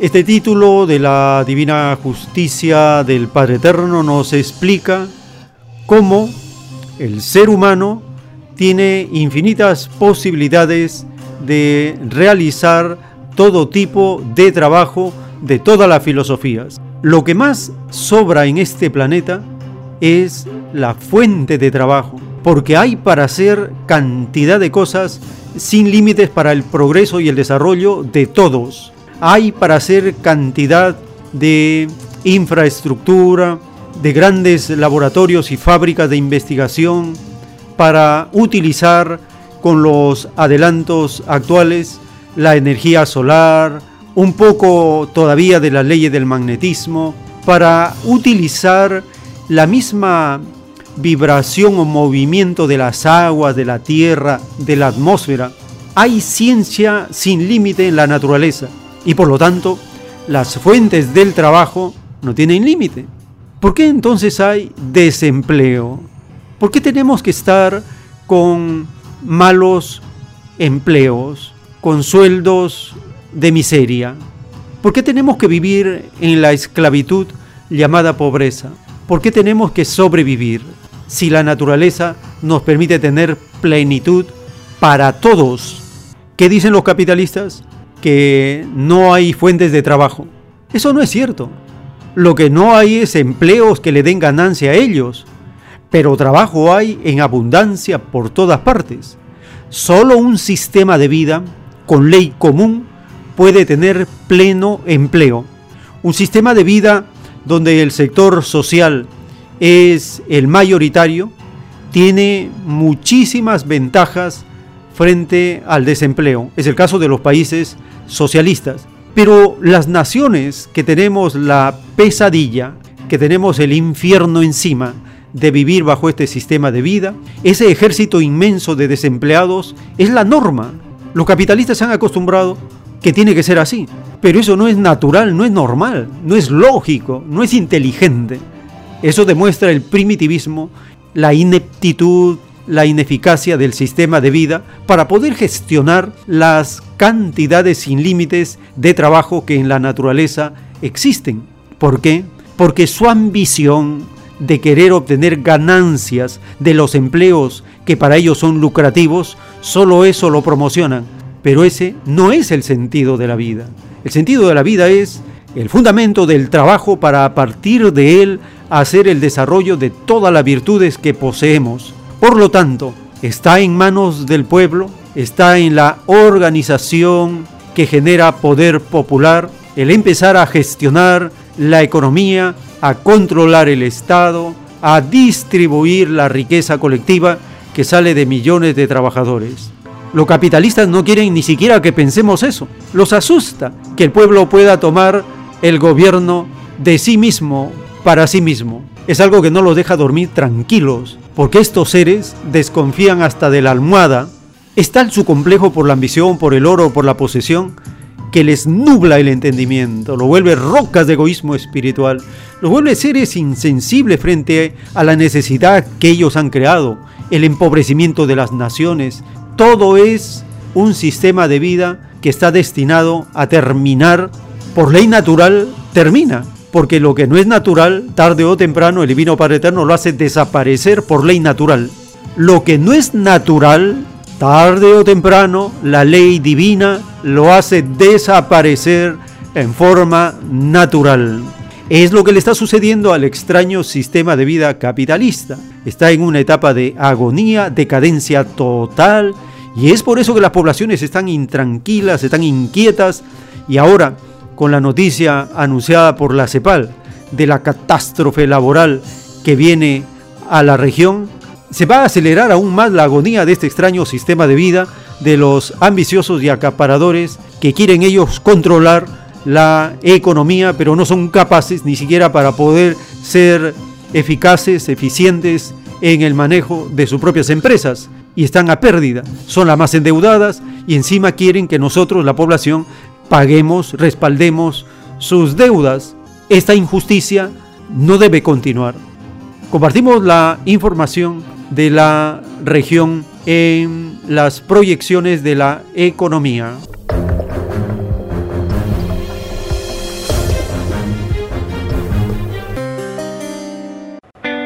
Unos 2.7 millones de empresas podrían cerrar en Latinoamérica a causa de la pandemia, lo que implicaría la pérdida de 8.5 millones de empleos formales en la región en los próximos seis meses, según un informe presentado el jueves por la Comisión Económica para América Latina y el Caribe, CEPAL. La entidad aseguró que la crisis golpeará en demasía a sectores productivos con más de un tercio del empleo formal y un cuarto del Producto Interno Bruto de la región, de acuerdo con el cuarto estudio dedicado a la emergencia titulado Sectores y Empresas frente al COVID-19, Emergencia y Reactivación, por lo que propuso una serie de medidas de salvataje en función del tamaño de las compañías. Esto ha sido una caída sincrónica, tanto en materia de crecimiento como en materia de comercio y por supuesto esto se ha reflejado, ha tenido un gran impacto y ha habido choques muy fuertes de oferta, ¿verdad? Y de demanda. Ha habido suspensión de cadenas de producción, caída del comercio internacional, contracción de inversiones, suspensión de la actividad productiva interna y por supuesto los sectores más afectados pues son aquellos que implican aglomeraciones y cercanía física, problemas con el abastecimiento de insumos. Y ha habido una gran caída de la demanda interna, ¿verdad? En ese escenario, Bárcena advirtió que el golpe a los sectores industriales de mayor dinamismo tecnológico profundizará los problemas estructurales de la región y puso especial énfasis en la gran cantidad de microempresas y pequeñas empresas que serán tocadas por la crisis sanitaria y económica, principalmente el comercio y la industria hotelera, a causa de las cuarentenas aplicadas para disminuir la propagación del nuevo coronavirus, que a su vez ha cambiado los patrones de consumo y mermado la demanda interna. Creemos que las políticas para este modelo de desarrollo sí atender la emergencia, pero también implementar una estrategia que nos ayude de una vez por todas a superar estas debilidades estructurales de nuestras economías y nuestras sociedades. Por esto, la CEPAL propuso cuatro conjuntos de medidas que involucran ampliar los plazos y alcances de las líneas de intervención en materia de liquidez y financiamiento a las empresas. También incluye el cofinanciamiento de los salarios de las empresas durante seis meses según su tamaño la realización de transferencias directas a 15 millones de trabajadores autónomos y el apoyo a las grandes empresas de sectores estratégicos gravemente afectados por la crisis. En el actual contexto, la Comisión pidió tener en cuenta que las grandes empresas proveen el 39% del empleo formal y son responsables de más del 90% de las exportaciones, por lo que la reactivación económica debe incluir mejores condiciones de acceso a créditos, recapitalizaciones y un aumento de la eficiencia, transparencia y regulación de los mercados capitales. Con información de la oficina en Santiago, Chile, Noticias Xinhua. El tiempo está cerca. En el libro Lo que vendrá está escrito el título 668. En el extraño mundo surgido de las extrañas leyes del oro, surgieron las llamadas naciones. Entre ellas surgió la llamada tecnología. Toda tecnología que fue transada o comerciada, sus autores tienen que enfrentar un divino juicio de parte del Hijo de Dios. Toda tecnología debió de haber sido disfrutada por todos, porque todos habían pedido a Dios una sola patria planetaria. La bestia se tomó el extraño libertinaje de dividir en naciones al mundo de la prueba. Ni la bestia ni las naciones son del reino de los cielos, porque nada egoísta ni nada dividido existe en el reino de Dios. Los que disfrutaron de una extraña tecnología, con leyes que a otros dividían, los tales no volverán a entrar al reino de los cielos. Es más fácil que entren al reino de Dios los que disfrutaron la tecnología por igual con los demás, a que puedan entrar los que la disfrutaron con egoísmo que ni ellos pidieron a Dios. Dictado por el Divino Padre Eterno, escrito por el Hijo primogénito, Alfa y Omega.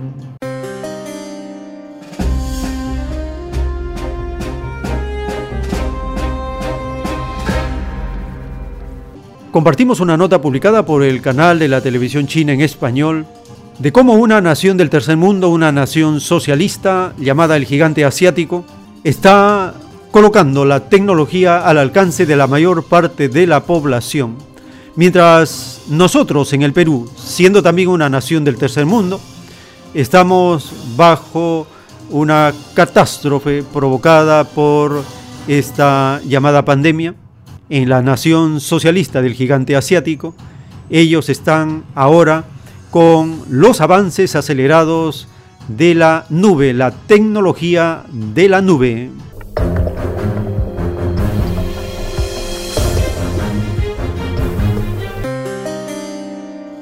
El gran desarrollo de una nueva industria a veces necesita que se produzca una casualidad. En China, la pandemia de COVID-19 ha acelerado en gran manera el crecimiento de la industria digital y la revolución de Internet. Las personas pueden hacer compras, pedir comida, asistir a clases o trabajar en línea sin salir de casa. Una vida establecida y desarrollada en la nube se convierte en la vida diaria y normal de los ciudadanos y al mismo tiempo muestra la flexibilidad y vitalidad de la economía china. Durante la pandemia, la gente pasa más tiempo en casa Gracias al consumo y a las diversas actividades en línea, la economía china no se ha suspendido, sino que aparecen nuevas industrias en la nube. Internet muestra su mérito e importancia sin precedentes en casi todos los aspectos en la vida. La tendencia de vivir en la nube se ha venido consolidando, sobre todo en los últimos meses, cuando las medidas de prevención y control para la COVID-19 nos impiden salir de casa. En mi familia casi todas las compras las hacemos a través de plataformas de comercio electrónico. Hay prácticamente de todo. Pedimos las cosas en el móvil y nos hacen las entregas a domicilio. También hacemos los trámites bancarios online y vemos las exposiciones y conciertos que se celebran en línea. China tiene el sistema de pagos móviles más avanzado en el mundo. El 35,3% de las operaciones de la industria al por menor se pueden realizar por Internet con ayuda de datos masivos y de la inteligencia artificial, aumentan la envergadura y la eficiencia del ecosistema de la economía digital. ¿Y los niños? Durante la pandemia no pueden ir a la escuela y se quedan en casa. Pero no se preocupen por sus estudios. Estudiar en línea es la solución y existen una gran variedad de cursos. Las tecnologías del Internet y la computación en la nube también nos permiten trabajar en remoto, reunirnos en línea y compartir archivos. Para los niños, en los días que no pueden ir a las clases presenciales, están disponibles cursos online eh, y todo esto sin salir de casa. La verdad es que este nuevo estilo de vida nos ayuda a superar la crisis sanitaria al tiempo que genera mayor facilidad y eficiencia en nuestra vida. En los últimos meses, cuando hacemos entrevistas, en lugar de salir al filmar, también usamos plataformas en línea. Ahora mismo voy a contactar con una amiga mía, quien es investigadora de la Academia China de Ciencias Sociales. Vamos a ver. Hola. Hola, doctora Han, ¿cómo está? Estoy bien, gracias. ¿Y tú? Tiempo sin verte, muy bien, gracias. Cuéntame, por favor, ¿cómo ve ahora la economía nacional en China? Ellos comparten sus experiencias con sus amigos o con los hospitales en, todo el mundo, tal como en, Europa, como en América Latina también, eh, usando la conferencia virtual. Las plataformas inteligentes, tecnologías de datos masivos y redes de comunicación de 5G son parte de las llamadas nuevas infraestructuras en China los cuales se han convertido en las mayores impulsoras de la economía nacional de China en su nuevo círculo de desarrollo, mostrando su vitalidad. Y con esto, una existencia digital en la nube se convierte en la realidad. GBB CGDN en español. El tiempo está cerca. En el libro Lo que vendrá está escrito el título 970. Toda nación salida del extraño sistema de vida del oro, que aprobó el extraño aislamiento de otra, no entrará al reino de los cielos. Nadie pidió al Padre aislar a otro en la prueba de la vida. Los que aprobaron tan extraña medida en la prueba de la vida deben pagar en sí mismos todos los segundos transcurridos en el tiempo que duró el extraño aislamiento. La mayoría de los autores del aislamiento de naciones están dentro de la ley de la maldición, porque el puntaje de tinieblas supera en número a sus propios números de moléculas. Esto se llama en juicio final sobrepasarse a sí mismo. ¿Y quién se sobrepasa a sí mismo? Deuda tiene con la divinidad misma, dictado por el Divino Padre Eterno, escrito por el Hijo primogénito, Alfa y Omega.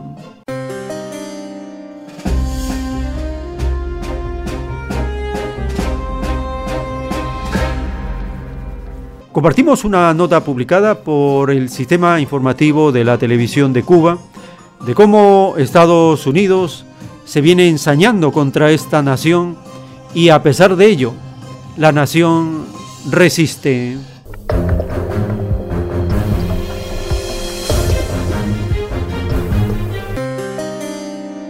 Los intentos de provocar un cambio de régimen en Cuba no son una idea original de Trump y su equipo. Ese concepto, según el libro La habitación donde sucedió, agradó al presidente estadounidense Donald Trump cuando lo escuchó en aquel discurso de Bolton en Miami frente a los veteranos del ataque mercenario por Playa Girón. Pero la ideología de Bolton no abandonó la Casa Blanca cuando él y Trump se pelearon. Esta semana, durante una conferencia de prensa, el secretario de Estado Mike Pompeo se refirió a estas mismas naciones como el eje del mal, un término reciclado por varias administraciones de ese país. Antes, para otro tristemente célebre presidente estadounidense, eje del mal se asociaba a las naciones que apoyaban al terrorismo.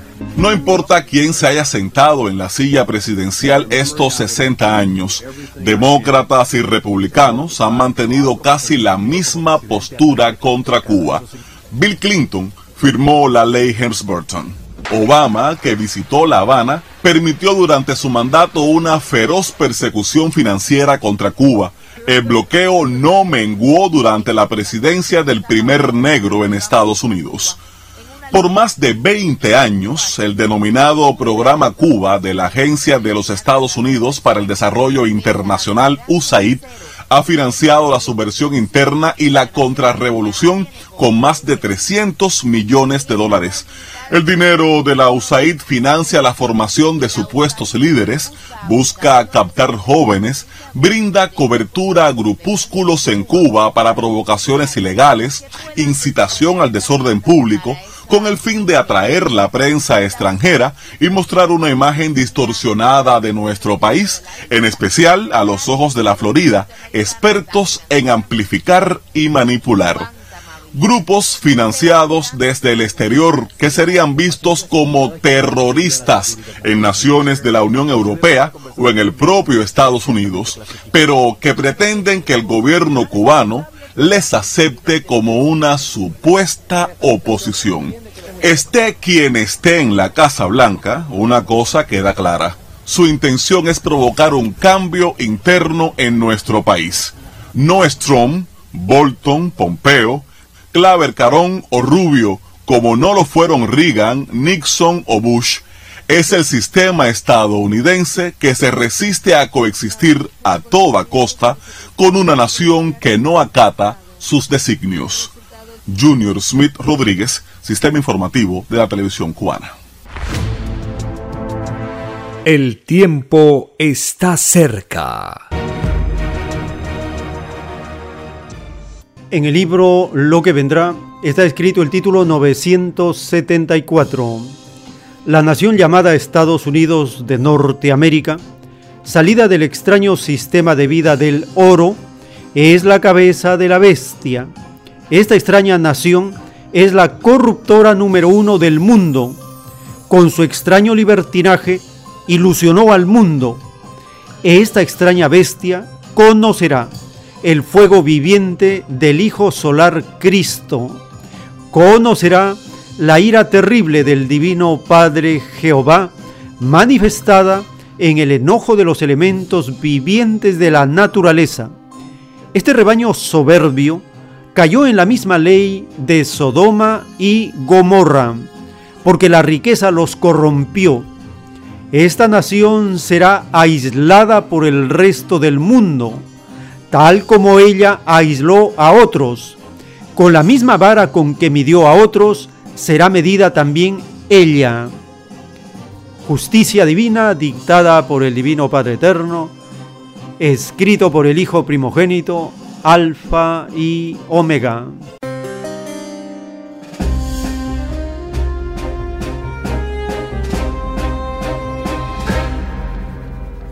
Compartimos las recientes informaciones de el apocalipsis que está viviendo Estados Unidos La pandemia de COVID-19 golpea con fuerza en Estados Unidos con un nuevo récord diario de contagios. La Universidad Johns Hopkins reportó el viernes más de 57.600 nuevos casos, una cifra muy alta por tercer día consecutivo. El país suma más de 2.800.000 infectados. De ellos, han muerto unos 130.000. El sur y el oeste del país son los más azotados por el virus. Al menos 14 estados atraviesan su peor semana desde el inicio de la pandemia. Haciendo oídos sordos a las críticas, el presidente Donald Trump se dirigió el viernes al Monte Rushmore para una noche de fuegos artificiales con miles de personas, esperanzado en despertar el sentimiento de unidad en un país dividido. En su discurso por la conmemoración de la independencia de Estados Unidos, apenas mencionó el tema de la pandemia. El mandatario ha atribuido el aumento de casos a la cantidad de pruebas de detección de COVID-19, a las que califica de mejores que en cualquier otro país. La situación ha obligado a poner freno al desconfinamiento en algunos estados y han vuelto a cerrar bares y playas, como en Miami, que el fin de semana permanecieron bloqueadas, mientras que otros estados como Maryland permitieron a los bañistas disfrutar de la playa. Desde el feriado Memorial Day de fines de mayo y grandes protestas contra el racismo en junio, los contagios han aumentado. El asesor de la Casa Blanca, Anthony Fauci, advirtió que de seguir así el país podría llegar a un nivel de 100.000 casos diarios. El tiempo está cerca. Les recordamos que estos programas van todos los sábados de 8 a 10 de la mañana y los domingos tenemos una jornada de 10 a 1 de la tarde.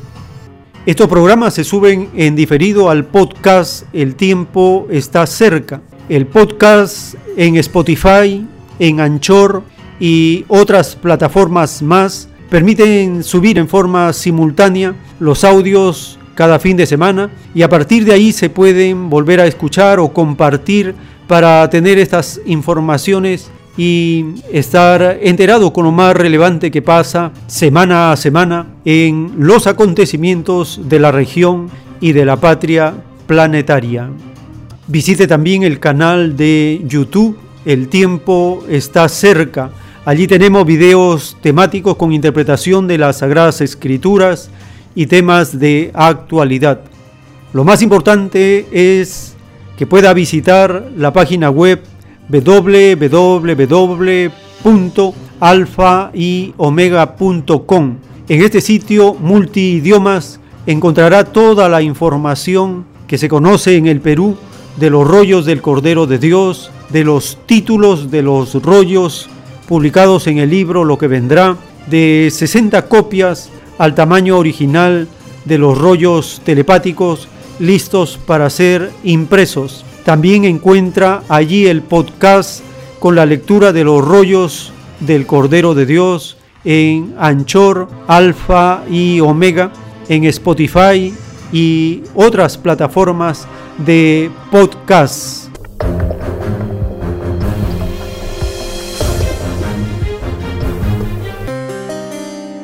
Si el Divino Padre Eterno lo permite, compartiremos nuevos informes y datos en una nueva edición.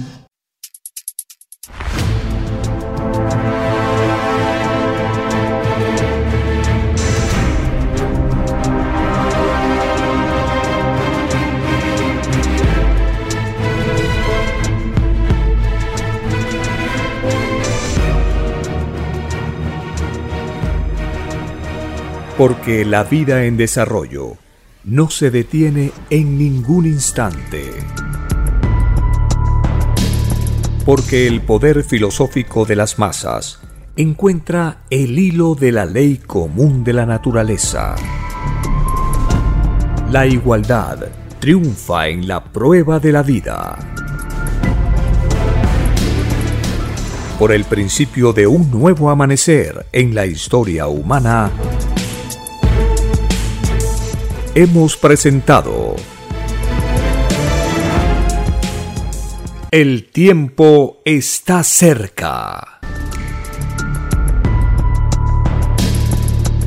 Para ver el reino de Dios, para vivir el nuevo estado de cosas del nuevo mundo. Visite www.alfayomega.com y descargue gratis todos los libros en PDF.